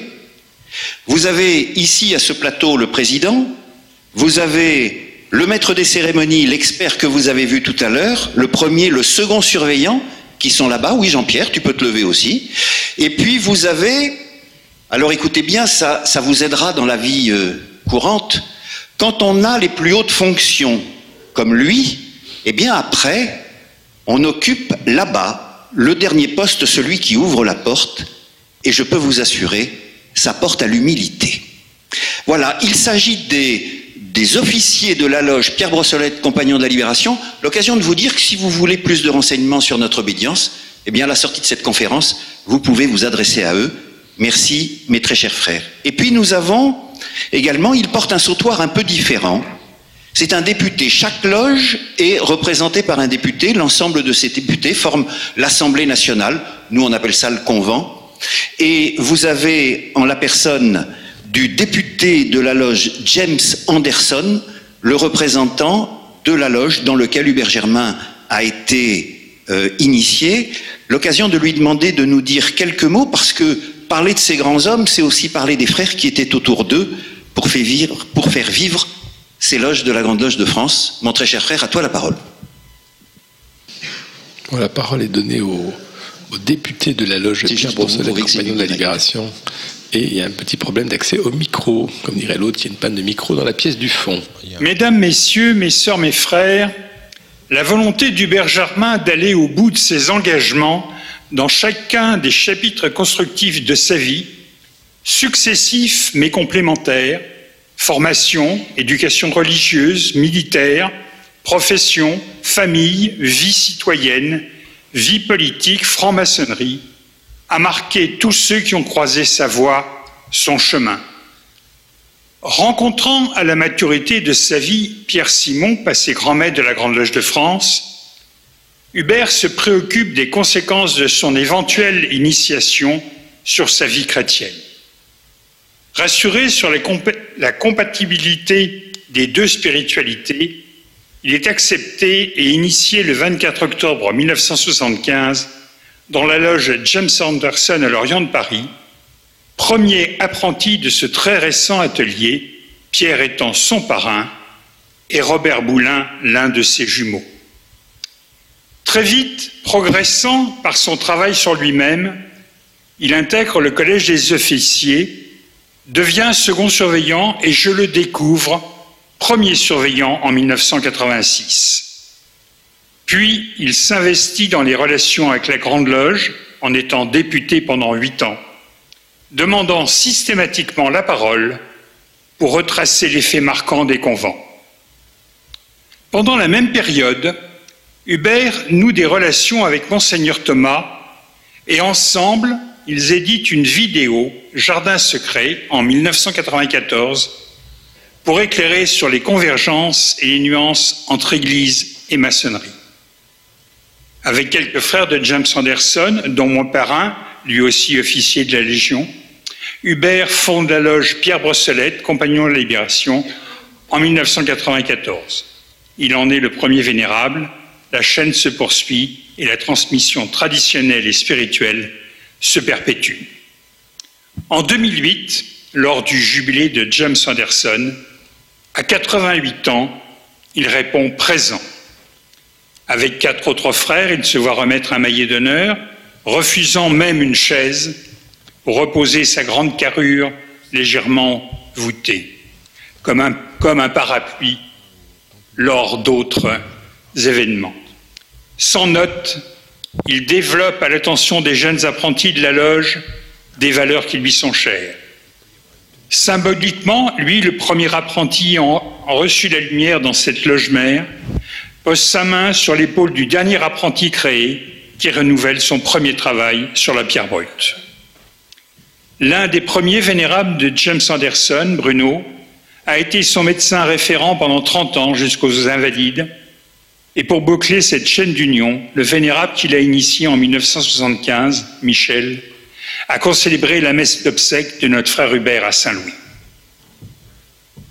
Hubert était un homme debout. Merci beaucoup.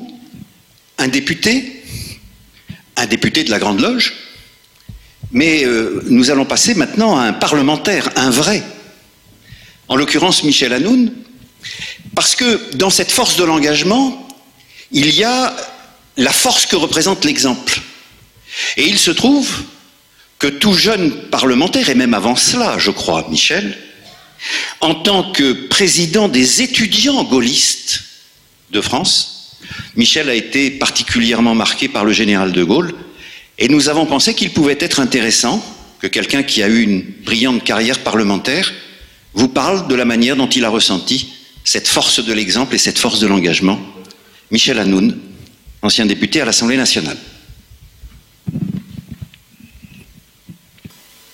Pour évoquer la force de l'engagement et particulièrement l'engagement par l'exemple, j'ai imaginé qu'un témoignage à titre personnel pouvait avoir du sens. Un dessin représentait le portrait du général de Gaulle et trônait en permanence sur le piano familial chez moi. C'est un des premiers visages qui se soit imprimé dans ma mémoire dès ma plus tendre enfance. Et chaque fois que nous passions devant, ma mère s'arrêtait et me disait, tu vois bien, tu vois bien cet homme, c'est lui qui nous a sauvés. Dès lors, il incarnait la fonction de rédemption et son portrait a accompagné toute ma vie cette incarnation.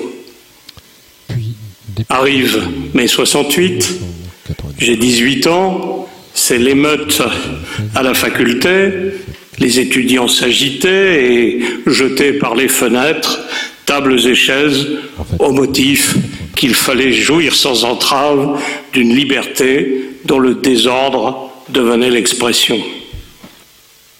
Dans la chienlit qui se généralisait, la voix de stentor de mon oncle, ancien major de Saint-Cyr, ancien combattant, ancien résistant, m'imposa ce rappel. Mon petit, souviens-toi que tu es né gaulliste.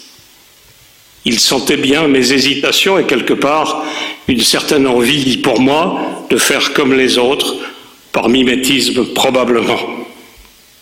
Ainsi était né l'engagement de ma vie. Face au Goliath des nécessités, mon engagement prenait l'allure d'un minuscule David de l'initiative.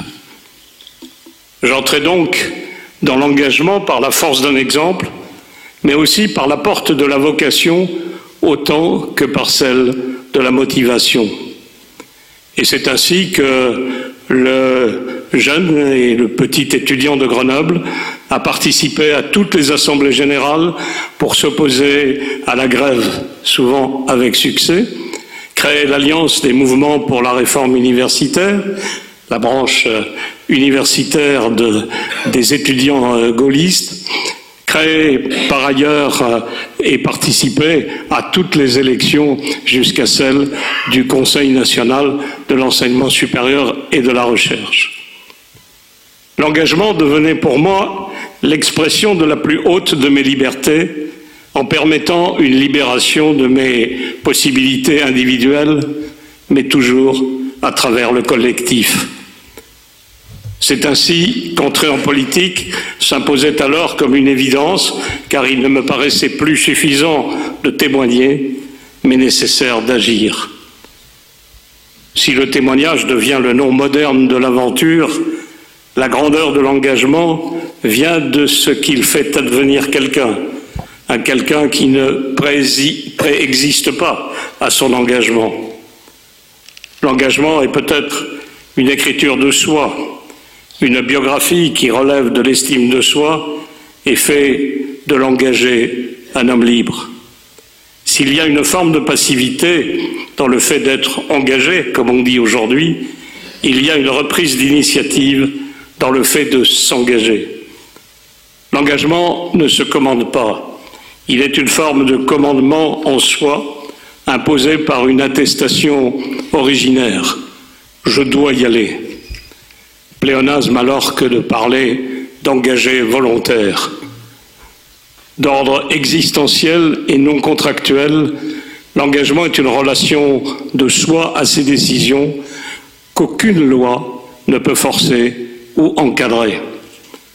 Non seulement l'engagement rêve d'un autre monde, mais il l'invente en s'engageant.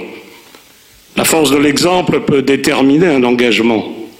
Mais dans ce cas, L'engagement est l'autre nom de l'identité personnelle en situation. L'engagement suppose de mettre quelque chose en gage. L'engagement n'est donc pas gratuit. Il coûte, il est coûteux, voire onéreux. L'exemple ici du colonel Arnaud Beltrame est là pour nous le confirmer. Mais je suis convaincu que l'engagement n'est pas si indifférent à ces conditions sociologiques de réalisation. Pour s'engager, ne faut-il pas déjà être persuadé des vertus de l'engagement D'où l'importance du rôle de la formation, de l'éducation et donc de la famille? L'engagement se méfie des modèles inaccessibles, mais recherche et reconnaît des témoins qui, au départ, sont des hommes et des femmes comme tout le monde. Ainsi, ainsi de la plupart des compagnons de la libération. Leur exemple est toujours source d'inspiration. Et pour conclure, je voudrais me souvenir avec vous d'un échange qui a marqué toute ma vie avec un ami, alors ministre des Finances, dans son bureau à Bercy. Il se reconnaîtra bien évidemment. nous partageons, outre l'amitié, une admiration réelle pour André Malraux. Et il était fier d'avoir pu exhumer de l'Institut national de l'audiovisuel un enregistrement sonore alors inédit de Roger Stéphane interrogeant André Malraux avec cette question. Que se passera-t-il lorsque le dernier compagnon de la libération aura disparu? Et Malraux, de sa voix entrecoupée d'apnée, de lui répondre tout à trac, je le cite à peu près de mémoire, lorsque la dernière vie sera scellée, le dernier cercueil du dernier compagnon de la libération, l'ombre portée de ce cercueil ressemblera à une croix de Lorraine qui s'étendra sur toute la France pour la protéger. Nous sommes nombreux à avoir eu la chance de côtoyer ce dernier compagnon de la libération qui était Hubert Germain. Son exemple a contribué à forger notre engagement. Merci beaucoup, Michel. L'occasion également de saluer tous ceux, parce que vous êtes ici, mais tous ceux qui nous regardent. On a déjà cité euh, Cayenne tout à l'heure, mais il y a un certain nombre de villes de métropole. Et euh, grâce à Jean-Claude Joly, qui est le, logisticien de toute notre opération ce soir, on, est en contact là à l'instant avec Montpellier et donc nous allons saluer un, autre parlementaire puisque nous avons des invités là-bas également dans le temple de la Grande Loge, en l'occurrence Monsieur Bourgi, sénateur de l'Hérault, que nous saluons ainsi que tous ceux qui sont autour de lui pour assister à cette retransmission. Nous avons eu donc cette première séquence, nous allons en entamer une deuxième et nous avons la très grande chance d'avoir ce soir Éric Roussel. Éric Roussel qui fait partie de l'Académie des sciences morales et politiques, historien, biographe, et qui présente la particularité d'avoir été le biographe et de De Gaulle et de Pierre Brossolette. Alors, qui mieux que lui pour nous parler de ce lien entre l'un et l'autre? Monsieur Roussel, la parole est à vous. De Gaulle et Brossolette, a priori, tous les opposaient. L'un issu d'un milieu catholique et traditionnaliste, nourri par les auteurs du grand siècle, appréciait peu les Lumières, ne voyant en Voltaire et en Rousseau que des fervents, ferments de dissolution et de division. L'autre, né dans une famille d'enseignants laïcs ne portait un culte qu'à la raison. L'histoire, certes, les passionnait tous les deux, mais ils n'en avaient pas exactement la même lecture. Depuis son plus jeune âge, Charles de Gaulle se passionnait pour le passé de son pays. Il en connaissait chaque épisode, chaque grande figure, ne ménageant pas son admiration à ceux comme Richelieu ou Louis XIV qui avait donné à la France le bien le plus précieux selon lui, c'est-à-dire un État, des institutions fortes. Et comme eux, bien entendu, il ne pouvait concevoir la France sans la grandeur, au premier rang selon ses propres termes. Tout cela l'avait conduit à embrasser la carrière des armes en un temps où l'humiliation de la défaite de 1871 n'était pas oubliée. Normalien prodige, Pierre Brossolette avait choisi dans un premier temps de faire de l'enseignement de l'histoire son métier. Ainsi avait-il passé l'agrégation, ne ratant la toute première place qu'en raison de la témérité qui l'avait conduit à soutenir devant un jury médusé que le sujet proposé à sa réflexion était absurde. Le passé de son pays, Brossolette le connaissait aussi bien que De Gaulle, mais il n'en tirait pas des conclusions identiques. Au sortir de la Grande Guerre, la Société des Nations avait porté ses espoirs, l'Europe, telle que la concevait déjà Aristide Briand, suscitait son adhésion enthousiaste. Devenu rapidement un éditorialiste vedette, il ne cachait pas ses choix. Et pourtant, ces deux hommes, venus d'horizons si différents, vont se rejoindre sur l'essentiel après la débâcle de 1940. Pierre Brossolette n'a pas entendu l'appel du 18 juin. Longtemps, il ignorera même tout de ce général qui a lancé sur les ondes de la BBC son appel à la résistance. Dans sa correspondance de l'été 1940 avec son épouse, le nom de De Gaulle n'apparaît même pas. Et c'est seulement en septembre qu'il évoquera pour la première fois, je cite, un officier français un peu fou qui en Angleterre refuse la défaite. Tout cela ne l'empêchera pas de se dresser contre Vichy, l'occupant. On connaît la suite, sa participation à partir du début de 1941 au réseau de musées de l'homme, dont faisait partie d'ailleurs Jean Cassou, malheureusement vite démantelé et décimé. Son ralliement à la confrérie Notre-Dame, dirigé par le pittoresque et étonnant colonel Passy, maurassien non repenti, qui, bravant tous les dangers, avec une folle inconscience, le conduira à Londres en avril 1942. Le rôle éminent ensuite qu'il jouera tout de suite au sein des services secrets de la France libre, ses missions clandestines en France occupée, et aussi bien sûr l'opposition très nette qui se manifestera entre lui et une autre grande figure de la résistance, Jean Moulin. Opposition qui éclatera littéralement lors de la fameuse mission Arquebus-Brumaire, autour de laquelle, au cours de laquelle, dans Paris occupé, au début de 1943, Brossolette et le colonel Passy accomplirent un travail considérable rendant possible le ralliement des principaux mouvements de résistance au général de Gaulle, au prix, cela est indéniable, d'une prise de distance avec les instructions venues de Londres et jugées inapplicables. Tout cela est bien connu, également la fin héroïque de Pierre Brossolette qui a été évoquée, capturé par les nazis au terme d'une nouvelle mission, torturé affreusement et qui préféra la mort volontaire au risque de parler.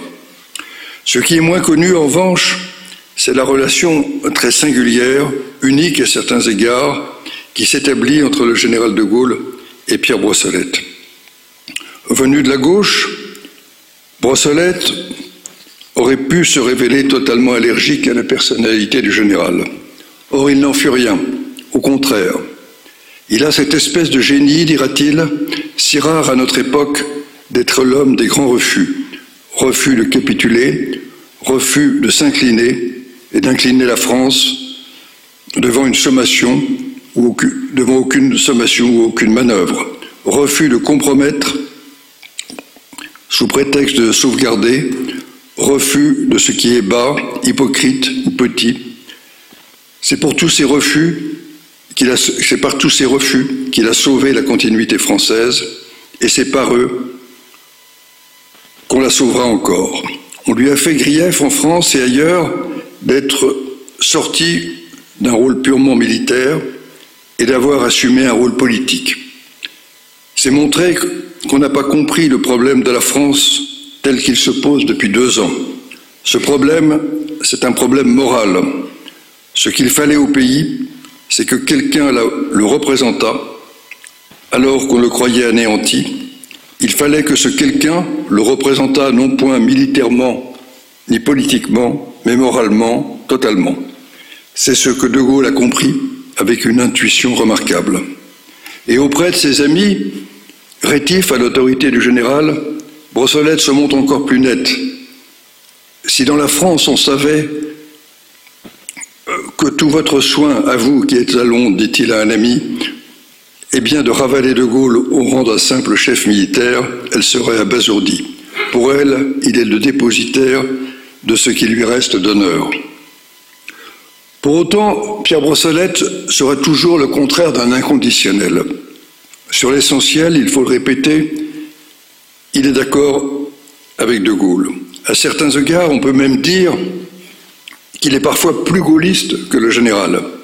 Il en va ainsi qu'en s'opposant de manière frontale à Jean Moulin, avocat après la guerre d'un retour au système partisan de la Troisième République, Brossolette stigmatise, lui, les vieux partis sclérosés, y compris le sien, celui dont il vient, la SFIO, c'est-à-dire le Parti socialiste de l'époque. Le général, on, on, le sait, suivra l'avis de Jean Moulin, essentiellement parce qu'il avait besoin, face aux Américains, de la caution de personnages emblématiques de la Troisième République, comme Édouard Herriot. Mais sur le fond, il est évident que De Gaulle partageait la thèse défendue par Brossolette, Comme lui, il pensait qu'il lui appartenait d'assumer toute notre histoire, de réconcilier toutes les familles de pensée, pourvu qu'elles participent à l'effort commun en vue de la victoire. En 1969, pendant son séjour en Irlande, après sa démission, interrogé par l'ambassadeur de France, Emmanuel Darcourt, lui aussi compagnon de la Libération, le général qualifiera Pierre Brossolette de philosophe du gaullisme. Si l'on veut bien se rappeler la haute estime qu'il portait aux intellectuels, spécialement aux écrivains, ce qualificatif, loin d'être dépréciatif, traduisait au contraire de sa part une sorte d'approbation, voire d'admiration. Mais s'il avait compris... Ah, merci, merci. Mais s'il avait compris de Gaulle...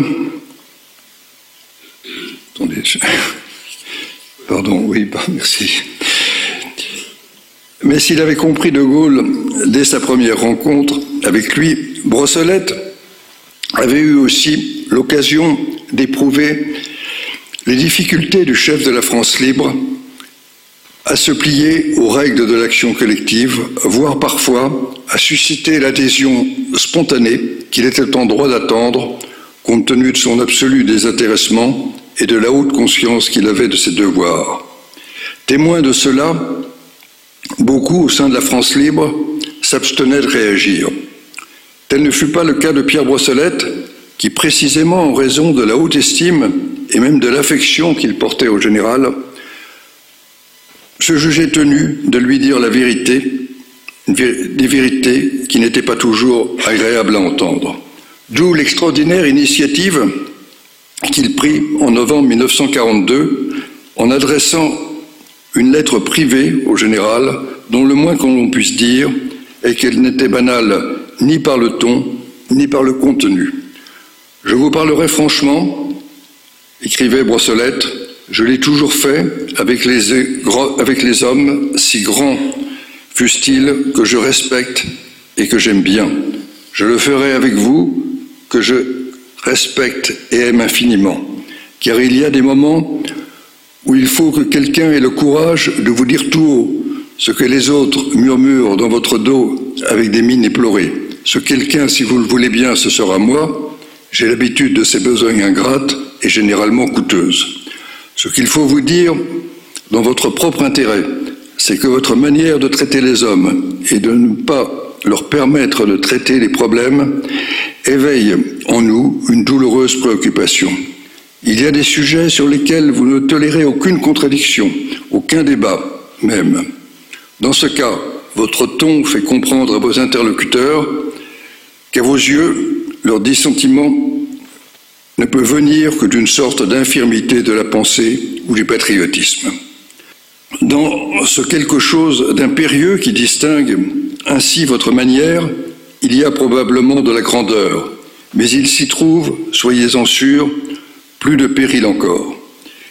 Et Pierre Brosselet terminait en stigmatisant les flagorneurs intéressés présents dans l'entourage du chef de la France libre. Nul ne sait ce que le général de Gaulle pensa en recevant ce singulier courrier. Probablement fut-il irrité. Tout le monde sait qu'il n'aimait guère être critiqué et qu'il appréciait dans l'action avant tout d'être obéi.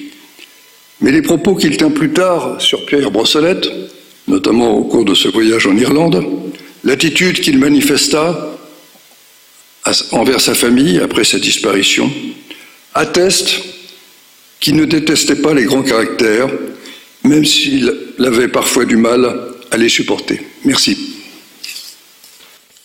Merci beaucoup, Monsieur Roussel, pour euh, ce témoignage et ce lien entre le général de Gaulle et Pierre Brossolette. Alors, on vit à une époque qu'on dit moderne. Euh, je voudrais saluer, euh, cacher, regarder là-bas au-dessus, Radio Delta. C'est une radio particulière qui ne s'occupe que de philosophie et d'ésotérisme. Je salue euh, Gilles et, Philippe, Gilles Solière, Philippe Benamou. Et puis Laura Lalou, qui, pendant que nos invités s'expriment, travaille, comme l'on dit désormais, avec les réseaux sociaux. Donc, nous sommes connectés avec le monde qui nous entoure, comme quoi finalement tradition et modernité, euh, on arrive à les jumeler. Alors c'est l'occasion de faire la transition avec une intervention importante, parce que jusqu'à présent, vous pourriez vous dire, oui, mais finalement tout ça, la force de l'engagement, c'est du passé. Et aujourd'hui Et sans doute, si on avait posé la question il y a, tiens, plus que quatre mois, on n'aurait pas eu la même réponse qu'aujourd'hui avec ce qui se passe aux frontières de l'Europe et qui rend plus contemporain que jamais la force de l'engagement. Pour nous parler de cette contemporanéité du, de la force de l'engagement, nous avons la chance d'avoir ce soir le président de la fondation Robert Schuman, en l'occurrence Jean-Dominique Giuliani, et c'est à lui que revient cette lourde tâche de nous dire que tout ceci n'est pas du passé, mais doit être le présent que nous vivons les uns et les autres. Monsieur le Président, à vous la parole. Lourde, en effet. S'engager, c'est donner. S'engager, c'est euh, se donner. C'est se donner à une cause supérieure, au parfum de valeurs partagées, et ainsi offrir du sens à son existence. On peut s'engager par réflexe, on peut s'engager après une longue réflexion, on peut s'engager par passion, on peut s'engager par raison, mais c'est toujours en fonction de convictions profondes, parfois cachées, parfois dûment assumées, portées, affichées. Ainsi, nos grands résistants ont-ils naturellement et spontanément choisi de renoncer au confort, à la prudence, à la facilité, et se sont-ils précipités pour rejoindre ceux qui refusaient de capituler Leur engagement, comme ça a été dit, à relever notre pays de la défaite, il les honore, il nous oblige. Mais d'autres ont longuement mûri un fol espoir, un projet apparemment irréalisable, un idéal sublimé et inspiré par la foi. Le père de l'Europe, Robert Schuman, conçut celui de ramener la paix en Europe, le continent des guerres. Il le fit avec audace, constance, modestie et ténacité. Son pari a réussi au-delà de ses propres espoirs. Qui oserait dire aujourd'hui qu'il avait tort de vouloir réconcilier les Européens en rapprochant leurs nations Ne devrions-nous pas en profiter pour nous pencher sur des leçons qu'il nous lègue? S'élever au-dessus des évidences, dépasser les différences, magnifier les espérances, agir avec constance. Si l'Europe est ce qu'elle est désormais le continent le plus envié à l'extérieur. J'en profite pour dire que cela devrait d'ailleurs interpeller les sceptiques à l'intérieur. Le continent que tous ses voisins veulent rejoindre, l'espace politique qui a élaboré la définition la plus large des droits de l'homme et l'arsenal de leur protection le plus efficace, c'est à l'engagement modeste et résolu de quelques personnes qu'elle le doit. Ses fondateurs, ses artisans, ses défenseurs et ses promoteurs, tous des hommes et des femmes engagés. Mais en termes d'engagement, les circonstances comptent aussi. Les événements révèlent souvent des femmes et des hommes exceptionnels dont les qualités auraient peut-être été méconnues en temps normal. Pensons ici à l'Ukraine peuple en armes, qui se bat pour son indépendance. Croyez-moi, nul ne saura l'arrêter ou imaginer à sa place d'ingénues formules pour son futur. Les stratèges les plus compétents auraient tort d'ignorer la vraie force de l'engagement de tout un peuple pour sa liberté. Tôt ou tard, il gagnera même au prix d'innommables souffrances, n'est-ce pas déjà le cas? À ceux qui se désoleraient d'être alors obligés de bannir l'agresseur russe avec lequel nous aurions tous aimé entretenir de stables et profondes relations, posons brutalement la question ce soir. Qu'aurait fait Hubert Germain? Qu'a-t-il fait d'ailleurs devant l'agression? Cela a été rappelé. Il s'est levé, il est parti, je vais faire la guerre. Plus difficile pour l'observateur que je suis d'identifier l'engagement des temps calmes. Il en est pourtant de toutes sortes, et non des moindres. On pense naturellement à l'engagement qui conduit à choisir la voie du service de ses concitoyens ou de l'État. Une mention spéciale doit être ici faite aux membres de nos forces armées, dont l'engagement nécessite un sacrifice tout particulier, celui de leur vie.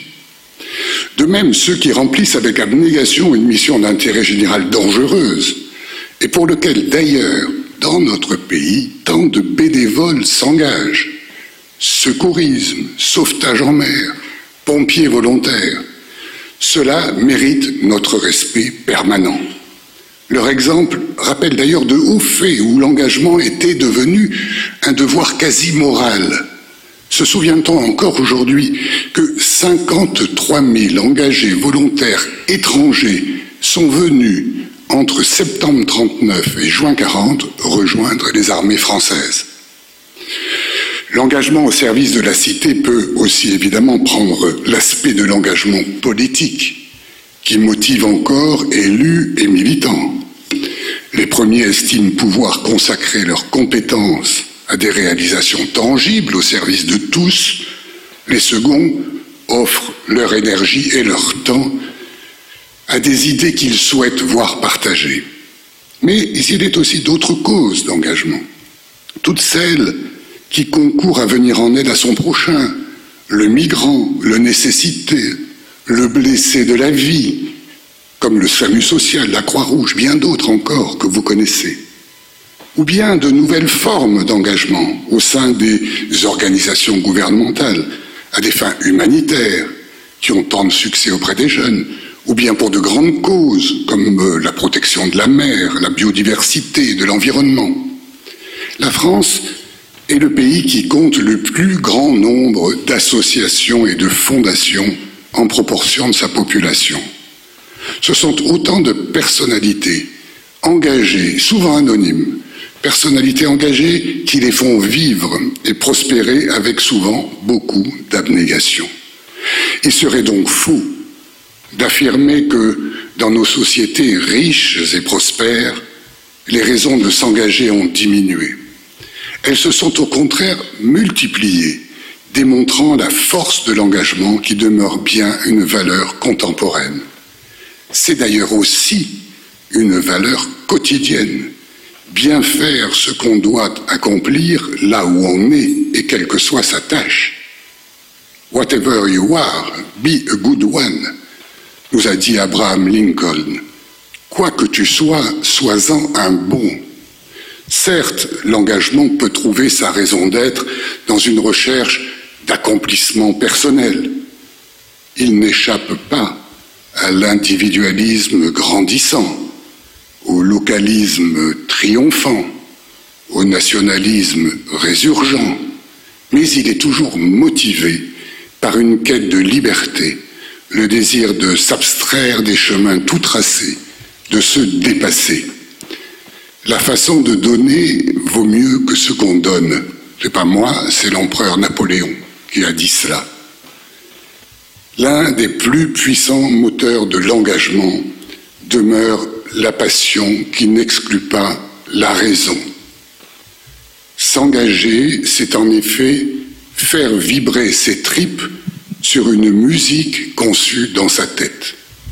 L'engagement est ainsi le plus beau révélateur de l'âme humaine, y a-t-il plus forte exigence et plus permanente beauté? Merci. C'était l'intervention de Dominique Giuliani, président de la Fondation Robert Schuman. J'ai beaucoup aimé, moi, cette euh, intervention. Merci beaucoup, Jean-Dominique. Monsieur le Président, nous poursuivons et on va donner la parole au, au président de la soirée. En l'occurrence, on l'appelle un vénérable maître. C'est un joli nom.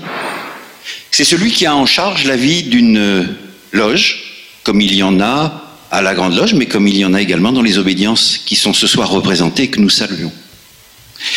Et nous allons demander donc à ce vénérable maître, Laurent Deschamps, de nous parler, en quelques mots, de sa loge et des anonymes qui se sont engagés pour la faire vivre. Merci mon très cher frère. Mesdames, Messieurs, ma très chère sœur, mes très chères sœurs, mes très chers frères, nous sommes réunis ce soir pour rendre hommage à ces grands hommes dont le parcours par la force de l'engagement les honore et nous oblige. Mais comme le disait Pierre Brossolette, et je vais compléter euh, la citation de notre frère Jean-Laurent, il ne faut pas oublier les soutiers de la gloire, les hommes du combat souterrain, combattants d'autant plus émouvants qu'ils n'ont point d'uniforme, ni d'étendard, régiments sans drapeau, dont les sacrifices et les batailles ne s'inscriront pas en lettres d'or, mais dans la mémoire fraternelle. En 1994, ils ont été, avec Hubert Germain, 17 membres fondateurs de notre loge, Pierre Brossolette, compagnon de la Libération, homme d'engagement, homme d'honneur, je peux en citer quelques-uns. Hubert Bonaldi, réformateur du régime pénitentiaire pour le rendre plus humain. José Abad Palacios, résistant au régime franquiste, puis résistant français. Pierre Simon, qui dès 1942, faisant partie d'un groupe d'éclaireurs, permettra l'évacuation vers la Suisse de jeunes juifs. Éminent médecin, homme politique, combattant pour la cause des femmes, il sera aussi pendant plusieurs années grand maître de la Grande Loge de France. Anatole Zlasavski, résistant de la première heure, engagé pour la création de l'État d'Israël. Voilà parmi quelques-uns des membres fondateurs, des soutiens de la gloire. Hubert Germain et ses 17 frères se réunissaient, et comme l'a écrit Hubert au moment de la création de cette loge, ils se réunissaient pour réfléchir sur la véritable portée de leur engagement, de nos engagements, de nos perfectionnements dans un monde voué à l'instabilité grandissante, à la dépréciation des valeurs morales, au laxisme destructeur et devant la remontée des dangers pervers que l'on croyait à jamais éteints. Il convient que des frères rassemblés dans le même esprit puissent essayer de traduire dans leur vie, par l'exemple, au travers des épreuves de la société, les conclusions morales et spirituelles auxquelles ils sont parvenus. Et nous continuons à nous réunir dans le même état d'esprit. J'ai dit. C'était l'allocution du, du, vénérable maître de la loge, euh, Pierre Brossolet, compagnon de la Libération. On dit dans ces cas-là, merci vénérable maître. Et pour ceux qui sont éventuellement intéressés, eh bien, ils pourront aller le voir à la sortie de cette conférence. Il s'est dit beaucoup de choses, beaucoup de choses importantes, mais de tout ça, il faut tirer une synthèse. Oh, nous n'avons pas hésité très longtemps, parce qu'en fait, par rapport à tout ce qui a été dit, cher Hervé, euh, vous cochez toutes les cases. Parlementaire, gaulliste, engagé, président de la Fondation Charles de Gaulle, il ne manque rien. La force de l'engagement, il la connaît, il la vide ses tripes, et puis il porte également la mémoire de la force de l'engagement du général de Gaulle lui-même, et donc c'est tout logiquement à Hervé Guémard que nous allons demander de tirer la synthèse et de cette histoire et de cette conférence. Monsieur le ministre, à vous la parole. Monsieur le, le grand maître, monsieur le grand commandeur, monsieur le vénérable maître, mon général, chers confrères, mesdames et messieurs en vos titres et qualités, chers amis. Mais où trouver trace du destin de la vieille mademoiselle Vurpillot, qui abandonna son petit logement de la rue Lafayette, avec vue sur les rails de la gare de l'Est, qui prit la mer, plutôt que souffrir de voir les Allemands chez elle, et qui apporta, quatre années durant, son tribut de dactylographie dans un bureau de la France libre. Aucune distinction n'aura honoré l'humble Madame Turbet, manutentionnaire patriote, évacuée de Boulogne-sur-Mer, qui se retrouvant à Londres, choisit d'y rester et passa des nuits à l'approche des pleines lunes à polycopier les courriers, à parachuter en France. Ce témoignage pourrait être issu du formidable livre de René Cassin, Les hommes partis de rien, ou d'un livre d'heures des agonies successives de la France, racheté par l'engagement de ses fils, psalmodié par Malraux. Mais il est tout simplement extrait du livre de Jean-Louis Crémieux-Brilac intitulé Sobrement la France libre. Ce témoignage miroite avec cette émouvante évocation du général de Gaulle, rare car elle touche au plus intime, et on sait bien qu'il était un grand pudique, cette évocation prononcée à l'Albert Hall le 15 novembre 1941. Il le dira une fois pour toutes. Je ne commettrai pas l'indélicatesse d'insister sur ce que, cela représente au total de souffrance et de sacrifice. Chacun de nous est seul à connaître, dans le secret de son cœur, ce qui lui en a coûté. Nous honorons ce soir, ici, des valeureux, aux origines et aux parcours variés, dont l'engagement semble aller de soi, car ils étaient portés par une certitude, un amour de la patrie et de la liberté qui les supposait et les dépassait à la fois. Et pourtant, rien n'allait de soi. Et c'est pourquoi nous nous inclinons devant leur ombre portée.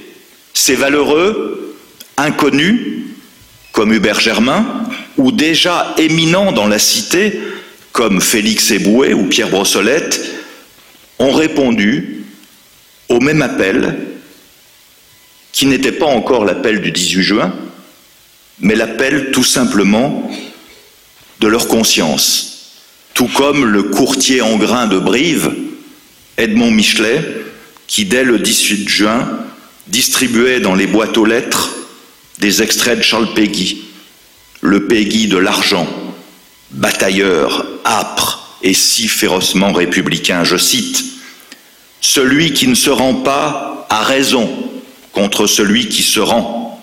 C'est la seule mesure, et il a raison absolument. Je veux dire que la raison qu'il en a est un absolu et que l'excédent qu'il a sur l'autre, l'écart, l'emportement qu'il a sur l'autre est un absolu. En temps de guerre, celui qui ne se rend pas est mon homme, quel qu'il soit, d'où qu'il vienne, et quel que soit son parti. Sans connaître de Gaulle les uns et les autres, dans une France qui s'effondrait sous leurs yeux, c'est valeureux avaient déjà trouvé, par leur acte, le dur et exigeant chemin de l'honneur. Alors qu'aujourd'hui nos repères semblent brouillés, qu'une certaine euh, lassitude peut nous amener à habiller de rhétorique nos lâchetés et nos paresses, ils éclairent le sentiment du refus viscéral, la volonté irrépressible, irréductible de se battre qui anima quelques êtres comme Hubert Germain. Avant même Munich, Bernanos, partant pour le Brésil, avait prophétisé le destin de son malheureux pays. Il disait La défaite des esprits fait prévoir celle des armées. Marc Bloch, le plus vieux capitaine de l'armée française, mobilisé volontaire en 1940, dépeindra cette génération qui a mauvaise conscience, ces hommes qui aimaient jouer sur les mots, et peut-être ayant perdu l'habitude de regarder en face leurs pensées, se laissaient eux-mêmes prendre dans les filets de leurs propres équivoques. Cet excès de mots trahit une fatigue intellectuelle et morale et masque un déficit de lucidité et de courage. Pourtant, les valeureux que nous honorons ce soir savent percer l'étouffante gangue du renoncement et ils parsèment la nuit tragique de miraculeuses étincelles. J'aime cette phrase d'Hubert Germain quand il dit En juin 40, ceux qui ont réfléchi n'ont pas bougé. L'intelligence ne doit pas commander. Il faut toujours la remettre à sa place, comme De Gaulle l'avait noté en 1932 dans le fil de l'épée. C'est l'instinct, guidé par le simple amour de la patrie et de la liberté, qu'il faut suivre. Le 14 juin au matin, vous l'avez rappelé, passant la première épreuve du concours de l'école navale, il se lève au bout d'une heure et rend sa copie blanche. Il a mieux à faire. Et par se battre, sans avoir, sans savoir où, ni avec qui. Il ne sait pas non plus que De Gaulle, au début des années 20, avait lancé à quelques jeunes officiers en Pologne. En Pologne. Pas loin de l'Ukraine. L'histoire n'enseigne pas le fatalisme. Il y a des heures où la volonté de quelques hommes brise le déterminisme et ouvre de nouvelles voies. Quand vous déplorerez le mal présent et que vous craindrez le pire, on vous dira ce sont les lois de l'histoire. Ainsi le veut l'évolution. On vous l'expliquera savamment. Redressez-vous, messieurs, contre cette savante lâcheté. C'est plus qu'une sottise, c'est un péché contre l'esprit. Comment percer les ressorts cachés de ces réactions et de ces choix? Peut-être que les images parlent plus que les textes. On dispose de quelques images de ces jeunes Français libres, militaires en rupture de banc, jeunes pêcheurs de l'île des Saints, signant leur engagement dans les derniers jours de juin 40. La gravité de leur acte de transgression contraste avec les sourires, avec les rires, cigarettes au bec, avec la franche camaraderie qui irradie de ces photos. Imagine-t-il alors avoir fait un choix sans retour possible? Peut-on seulement imaginer mourir loin de son pays occupé quand on a 20 ans J'aime à penser que ce n'est pas la certitude que la France allait gagner la guerre qui, dans les premiers temps, leur avait permis de s'extraire de l'angoisse de l'effondrement, mais une certaine joie de vivre, pleinement, de prendre son risque, d'être à sa place, donc d'avoir raison absolument, pour reprendre la belle formule de Peggy.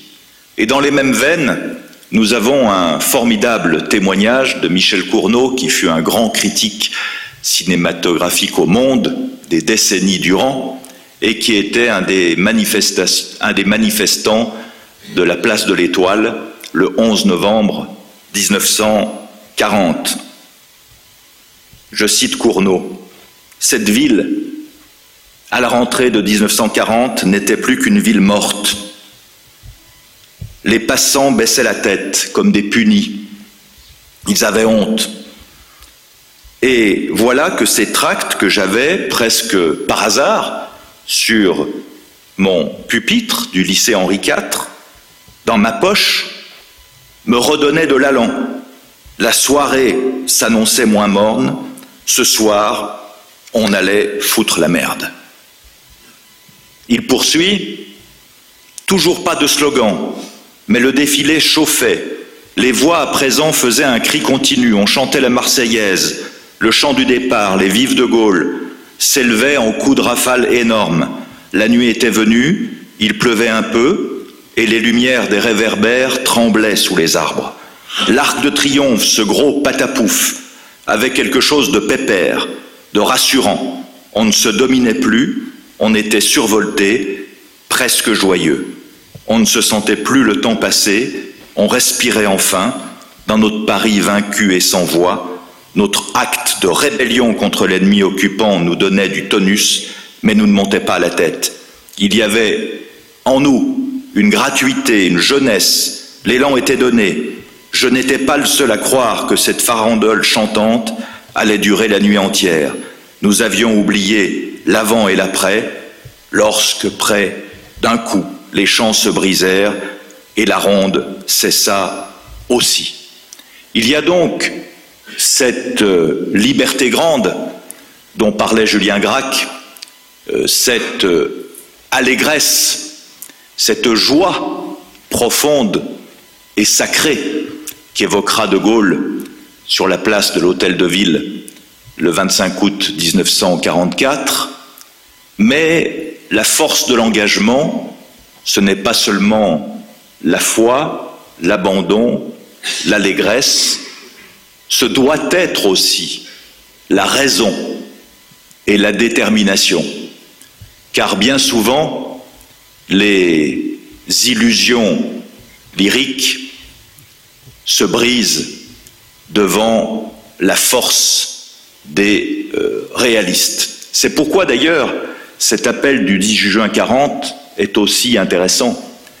C'est pas seulement un appel à la résistance, un acte patriotique majeur, le nom du premier jour, comme le dira Malraux, mais si on le relit attentivement, c'est un acte rationnel. De Gaulle a 50 ans, il a vécu en 1918 en captivité en Allemagne la chute de l'Empire allemand en quelques jours, il sait ce que c'est qu'un pays qui s'effondre, et c'est, je pense, la raison profonde pour laquelle il ne perd pas les pédales. Il est atterré par l'effondrement de son pays, mais il n'est pas détruit, parce qu'il sait, en homme de 50 ans, qui a réfléchi à ces questions depuis de longues années, que la raison est avec lui. Et ce qui frappe ses interlocuteurs qu'il rencontre à Londres, dès les premiers jours, c'est cette espèce de détermination incroyable. À René Cassin, euh, qui l'interroge et qui lui dit, euh, puisqu'il est juriste, René Cassin, futur prix Nobel de la paix, il est chargé de, régler euh, les questions juridiques avec le gouvernement britannique, et donc René Cassin vient voir le général, et lui dit, mais mon général, alors qu'est-ce qu'on est Est-ce qu'on est l'armée française qui se bat Et De Gaulle dit à Cassin, nous sommes la France. Et Cassin, dans ses mémoires, Les hommes partis de rien, dit si Hitler nous avait regardé par le trou de la serrure, euh, ce général seul et ce petit professeur de droit, on nous aurait emmenés à Sainte-Anne euh, tout de suite. De même, Maurice Schumann, qui arrive à Londres, est reçu par, enfin, De Gaulle le reçoit, et il lui, il lui dit la guerre est gagnée. Il dit ça en juillet 40. Il lui dit oui, certes, les Allemands occupent une grande partie de l'Europe, mais euh, euh, de toute façon, euh, l'Angleterre résiste. Tôt ou tard, les Américains rentreront dans la partie. L'alliance germano-soviétique ne durera pas une éternité, donc la guerre est déjà gagnée. Maintenant, c'est plus qu'une question de temps, d'organisation et de moyens. Donc il y a dans cet engagement à la fois euh, l'aspect émotif absolument indispensable, mais l'émotion ne suffit pas. Il faut aussi la raison et l'organisation, et c'est cela la force de l'appel du 18 juin. L'engagement, c'est donc une capacité à ne pas s'effondrer, mais ce sursaut n'a de sens et d'utilité que mise au service d'une raison et d'une vision juste. C'est peut-être ce qui relie finalement cette petite bande d'illuminés dont parlait Daniel Cordier, qui a fait son choix en 40, et c'est à mon sens la leçon qu'il faut retenir du parcours d'Hubert Germain. Pour terminer, comme Michel Hanoun, m'a tendu une perche involontaire, sans qu'on se soit concerté, du tout. Je voudrais vous lire, rassurez-vous, ce sera court, euh, un texte que Malraux a non pas écrit, mais a prononcé dans une émission de télévision euh, au début des années 70, et ce texte prend un relief particulier euh, quand on pense que c'est Hubert Germain euh, qui est désormais au Mont Valérien. Je cite Le dernier cercueil du Mont Valérien ne sera pas non plus un cercueil solitaire. On ne le fermera pas seulement sur le dernier compagnon, on le fermera aussi sur le dernier combattant de la première division française libre ou de la deuxième division blindée, sur le dernier pêcheur breton qui amena des Français clandestins en Angleterre, sur le dernier cheminot qui paralysa provisoirement les V2, sur les derniers maquisards grâce à qui les panzers d'Aquitaine n'arrivèrent pas à temps en Normandie, sur la dernière couturière, morte dans un camp d'extermination pour avoir pris chez elle un de nos postes émetteurs. Comme les gisants de la chevalerie morte écoutaient crépiter le bûcher de Rouen, tous ceux qui se sont réfugiés dans l'âme de la France écouteront le marteau sur les clous funèbres. Des archers d'Agnadel aux clochards d'Arcole, de la garde impériale jusqu'aux 300 000 morts du chemin des dames, des cavaliers de Reims et de Patay aux francs-tireurs de 70, montra le silence séculaire de l'acharnement. Avec la phosphorescence des yeux des morts, ceux qu'on ne verra plus jamais veilleront notre dernier compagnon, non pour son courage, mais parce que l'ouvrier qui clouera le cercueil le clouera sur la confuse multitude de tous les morts qui auront tenté de soutenir à bout de bras les agonies successives de la France. Alors, la croix de Lorraine de Colombay, l'avion écrasé de Leclerc, la grand-mère corse qui cachait tranquillement le revolver de Maillot dans la poche de son tablier, le dernier cheminot fusillé comme otage, la dernière dactylo morte à Ravensbrück pour avoir donné asile à l'un des nôtres, confondront leur ombre avec celle de notre dernier compagnon. Et avant que l'éternelle histoire se mêle à l'éternel oubli, l'ombre étroite qui s'allongera lentement sur la France aura encore la forme d'une épée. Je vous remercie.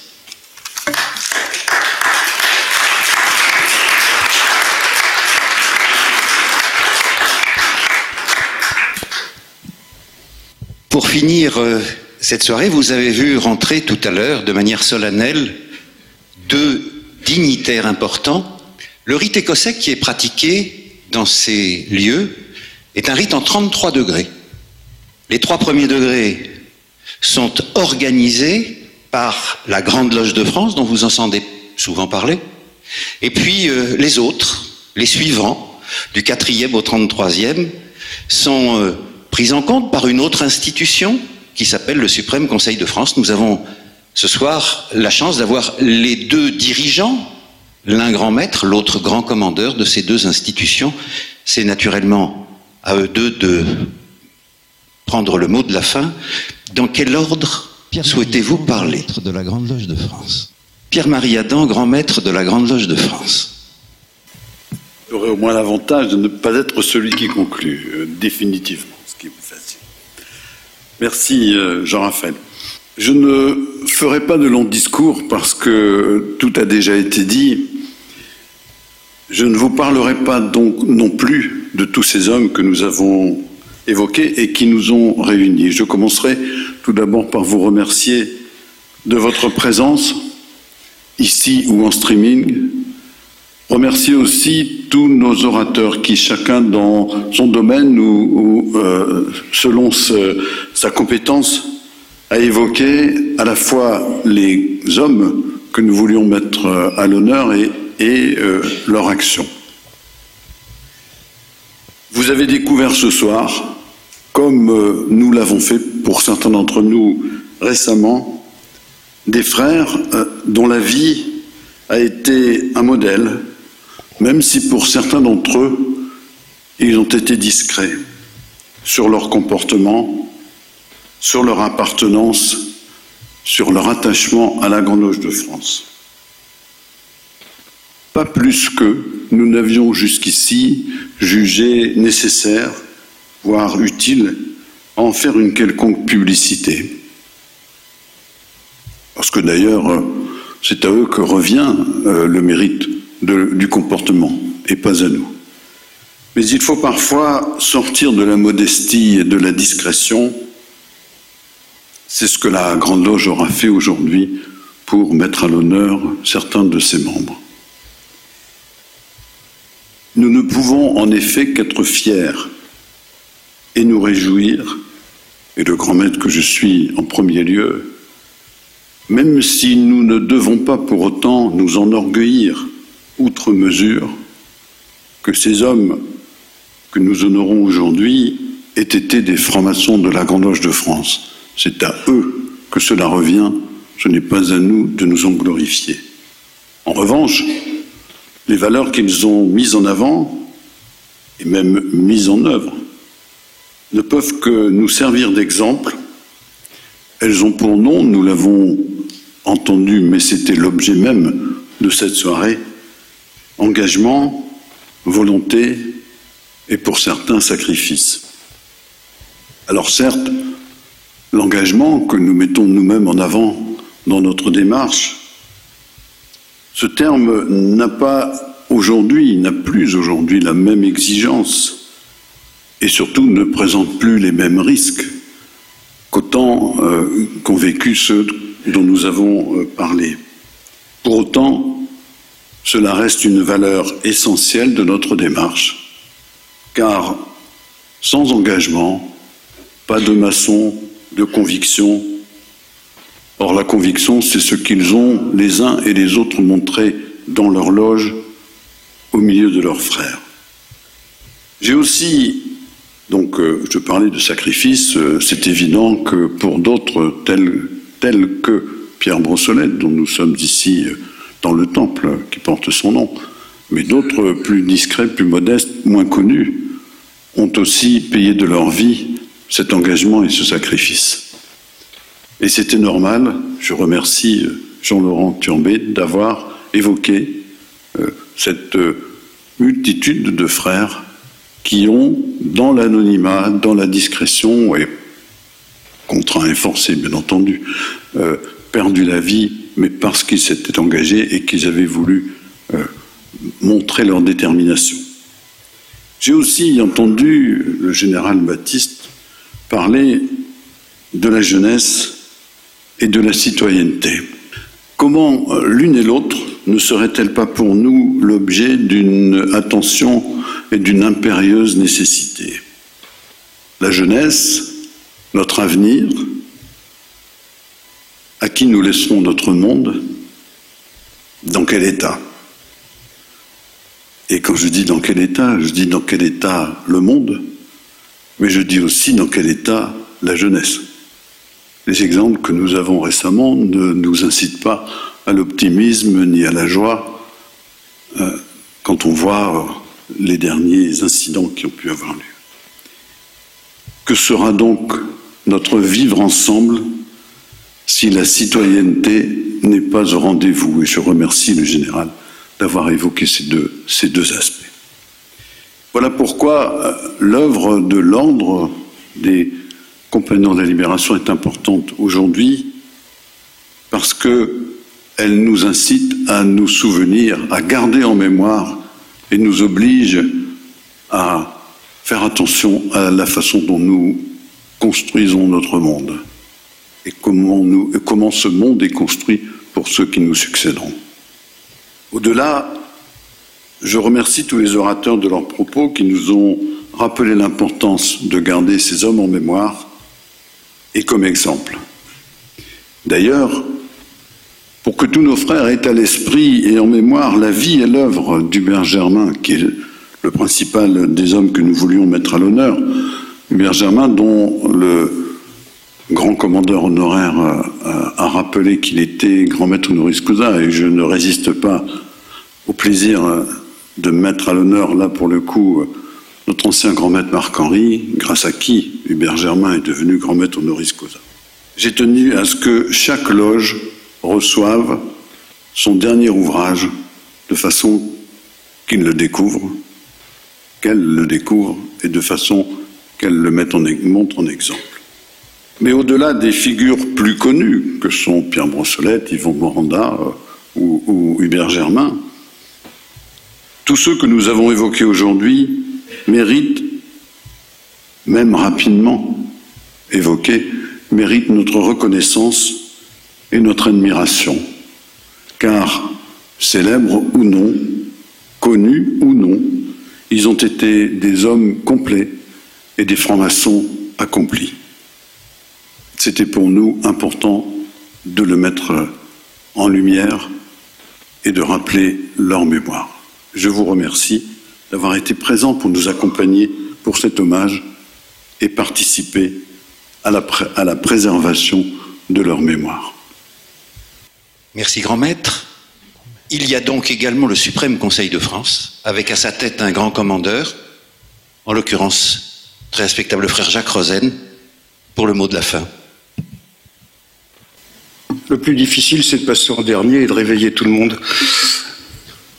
Monsieur le ministre, Hervé Guémard, messieurs et mesdames les présidents, amiral, mon général, très respectable grand maître de la Grande Loge de France, officiers et dignitaires de nos deux structures, mesdames et messieurs, comme vous le savez, le rite écossais ancien et accepté, tel qu'il est pratiqué au sein de la Grande Loge de France et du Suprême Conseil de France, véhicule une morale, des valeurs, dont les hommes qui le mettent en œuvre au sein de ces deux institutions sont porteurs.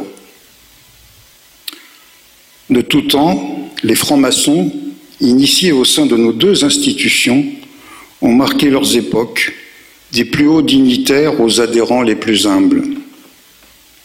Une longue liste figurant sur un mur de mémoire ne suffirait pas à tous les énumérer. Il y a eu, dès la création du Suprême Conseil de France, un souverain grand commandeur qui s'est déjà opposé au pouvoir napoléonien. Il y a eu de nombreux francs-maçons qui se sont révoltés contre toutes les autorités usurpées ou abusives, contre tous les oppresseurs de la liberté de l'homme.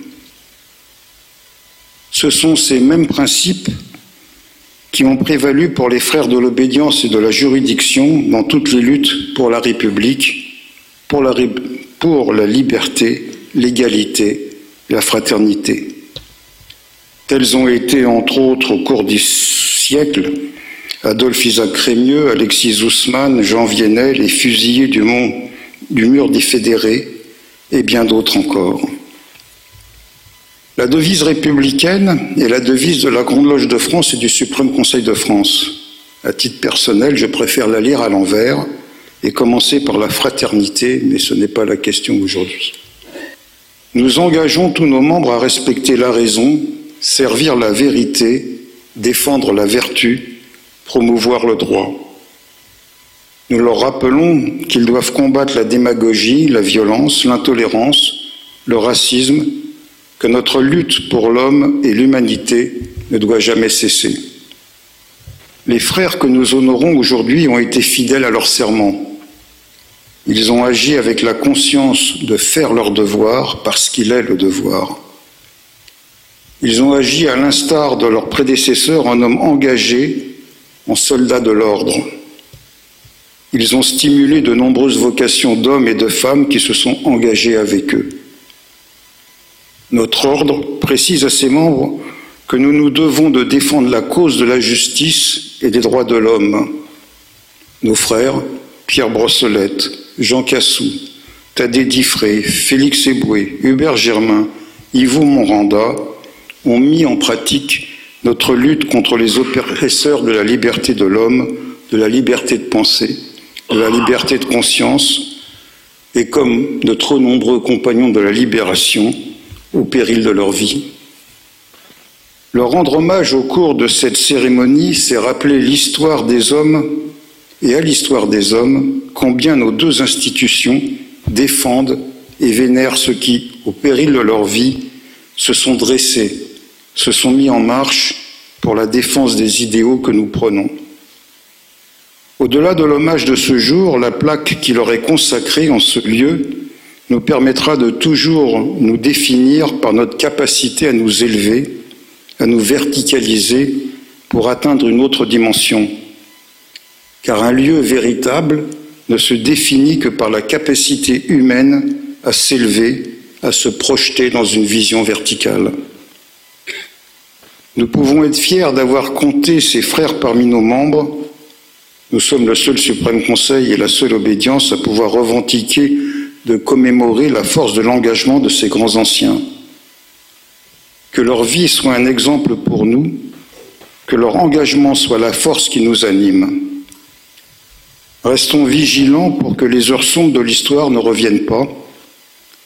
Nous disons dans nos rituels, rituels que pratiquaient les compagnons de la libération, que c'est avec la lumière du passé que nous éclairons l'avenir, que leur lumière et leur combat continuent de nous éclairer. Le devoir de mémoire ne doit pas se réduire à cette commémoration. Nous nous devons toujours de perpétuer cette dette. C'est un devoir d'engagement, celui de perpétuer la mémoire et les actions accomplies par ceux que nous avons honorés aujourd'hui. Que cette journée de mémoire soit une journée d'engagement pour que les horreurs qui s'y rattachent ne puissent plus se reproduire. Enfin, n'oublions pas que les mots devoir, dette, engagement ont la même racine dans les langues sémites, langue que parlait parfaitement un des six compagnons de la libération, puisque nous avons rappelé tout à l'heure qu'il avait été honoré en tant que soldat en Israël.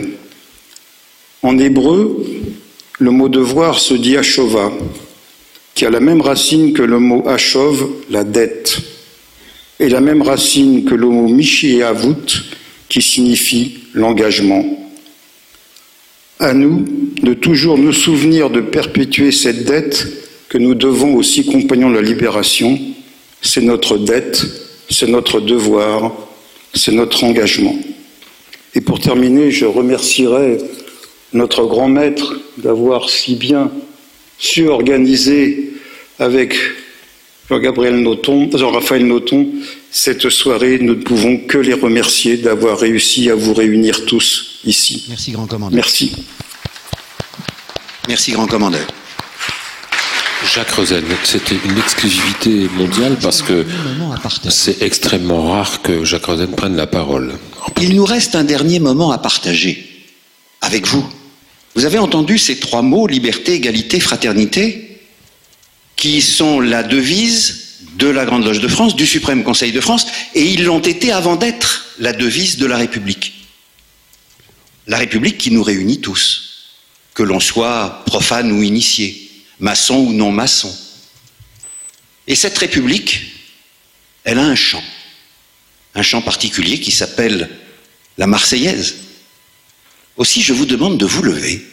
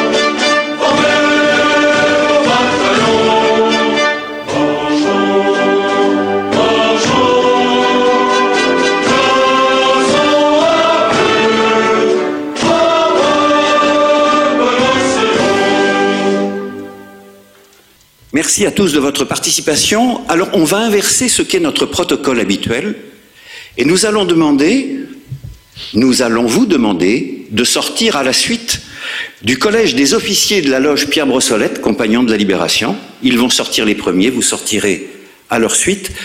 Je vais euh, solliciter nos invités de manière à ce qu'ils restent ici pour quelques photos protocolaires et nous avons à leur montrer également une pièce particulière de cette institution. Merci à toutes et à tous d'avoir été nos invités ce soir.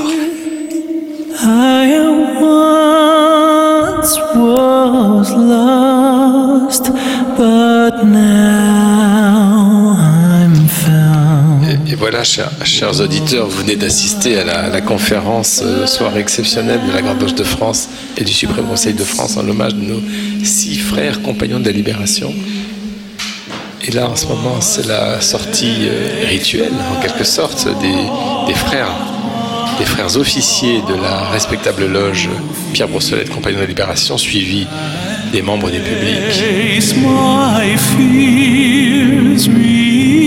Avec euh, notamment Isabelle L, une fervente auditrice de Radio Delta que nous apercevons. Et que nous saluons. Et que nous saluons. Il y a également plusieurs membres de Radio Delta d'ailleurs dans l'assistance, là je vois. Alors il y a Igor, Alexandre. Igor, Alexandre, euh, Jean-Laurent. Jean-Laurent bien sûr, Clément.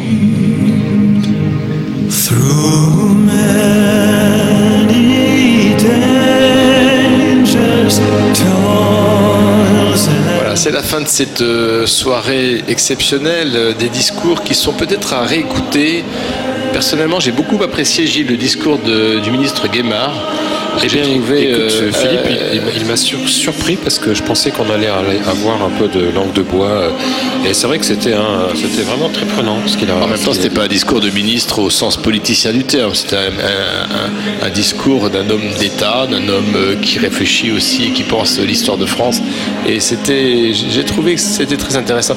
Alors dans le programme, on avait, il devait aussi avoir le la, personne de Jacques Julliard, mais Jacques Julliard apparemment n'est pas venu, on ne sait pas trop pourquoi, on va se renseigner. Hmm. Bon, peu importe, en fait c'était une belle, une belle soirée avec beaucoup de, discours. Comme toujours, les discours c'est toujours un petit peu particulier à écouter parce que, eh bien, finalement, c'est un petit peu lénifiant. Alors il faut aller un peu plus loin, il faut les réécouter, il faut essayer de, saisir euh, les, termes qui sont cités, les citations, les, auteurs qui sont cités, les, les hommes qui sont cités. J'ai trouvé pour ma part que ça manquait un peu de femmes parce qu'on a, on a eu la, le, fait qu'il y avait 1036, 1038 compagnons de la libération, dont 6 femmes. femmes. J'aurais aimé personnellement qu'on les cite, qu'on les nomme ces 6 femmes. Ça aurait été la moindre des choses par rapport à, à l'ensemble des hommes qui se sont exprimés ce soir. Mais c'est juste un avis personnel. Tout à fait. C'est un avis personnel que je partage. Ah, nous partageons le même avis. Voilà, très bien.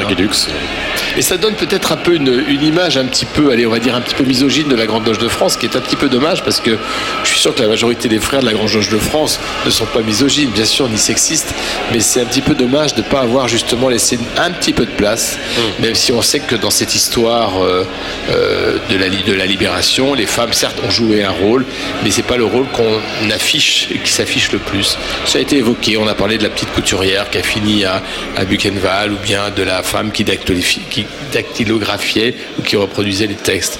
C'est vrai que c'est aussi une des tâches euh, peut-être un petit peu moins prestigieuses, mais comme l'a évoqué notre frère euh, Jean-Noël Noton, on, sait très bien que le vénérable Jean-Raphaël Jean Noton, pardon, on sait que le vénérable maître d'une loge se retrouve couvreur, donc dans les, tâches les plus, euh, les plus humbles, évidemment, qui sont, consistent à fermer et ouvrir la porte, mais aussi à tenir l'épée pour garantir la sécurité de la loge. Eh bien, on va moi, j'ai également particulièrement apprécié la prise de parole, l'allocution de, de, notre très puissant souverain grand commandeur euh, Jacques Rosen, qui, euh, je le rappelle encore, euh, est une chose exceptionnelle parce que Jacques Rosen ne s'exprime généralement point en public.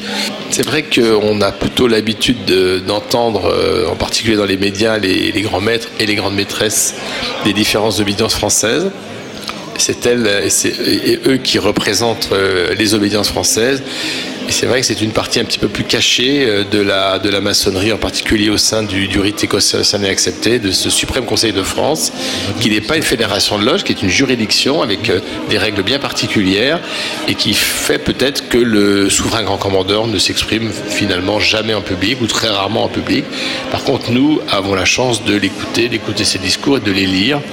Et il est le gardien du rite écossais ancien accepté. On termine là-dessus, mon cher euh, Gilles Solier. On va terminer là-dessus parce qu'il faut que nous replions maintenant notre studio éphémère euh, du Grand Temple de la Grande Loge de France afin d'aller rejoindre euh, la petite collation qui attend les VIP et évidemment Radio Delta en fait partie. Allez, eh ben, pour la spéculation. Bonne, bonne fin de soirée à tous. On est, on est ravis de vous avoir, euh, de vous avoir permis d'être euh, en direct, euh, en direct dans ce grand temple Pierre Brossolette de la Grande Loge de France. C'est un, très beau moment et de toute façon, ceux qui ne qui sont pas en direct ne le savent pas encore puisqu'ils sont pas en direct et qui ne peuvent pas m'écouter en direct. Mais il y aura le podcast bientôt et vous pourrez revivre ces, ces, beaux moments de, de cette cérémonie c'est cet hommage aux six compagnons de la Libération, membres de la Grande Loge de France. Tout est dit. Merci Gilles. À bientôt. Ciao, ciao.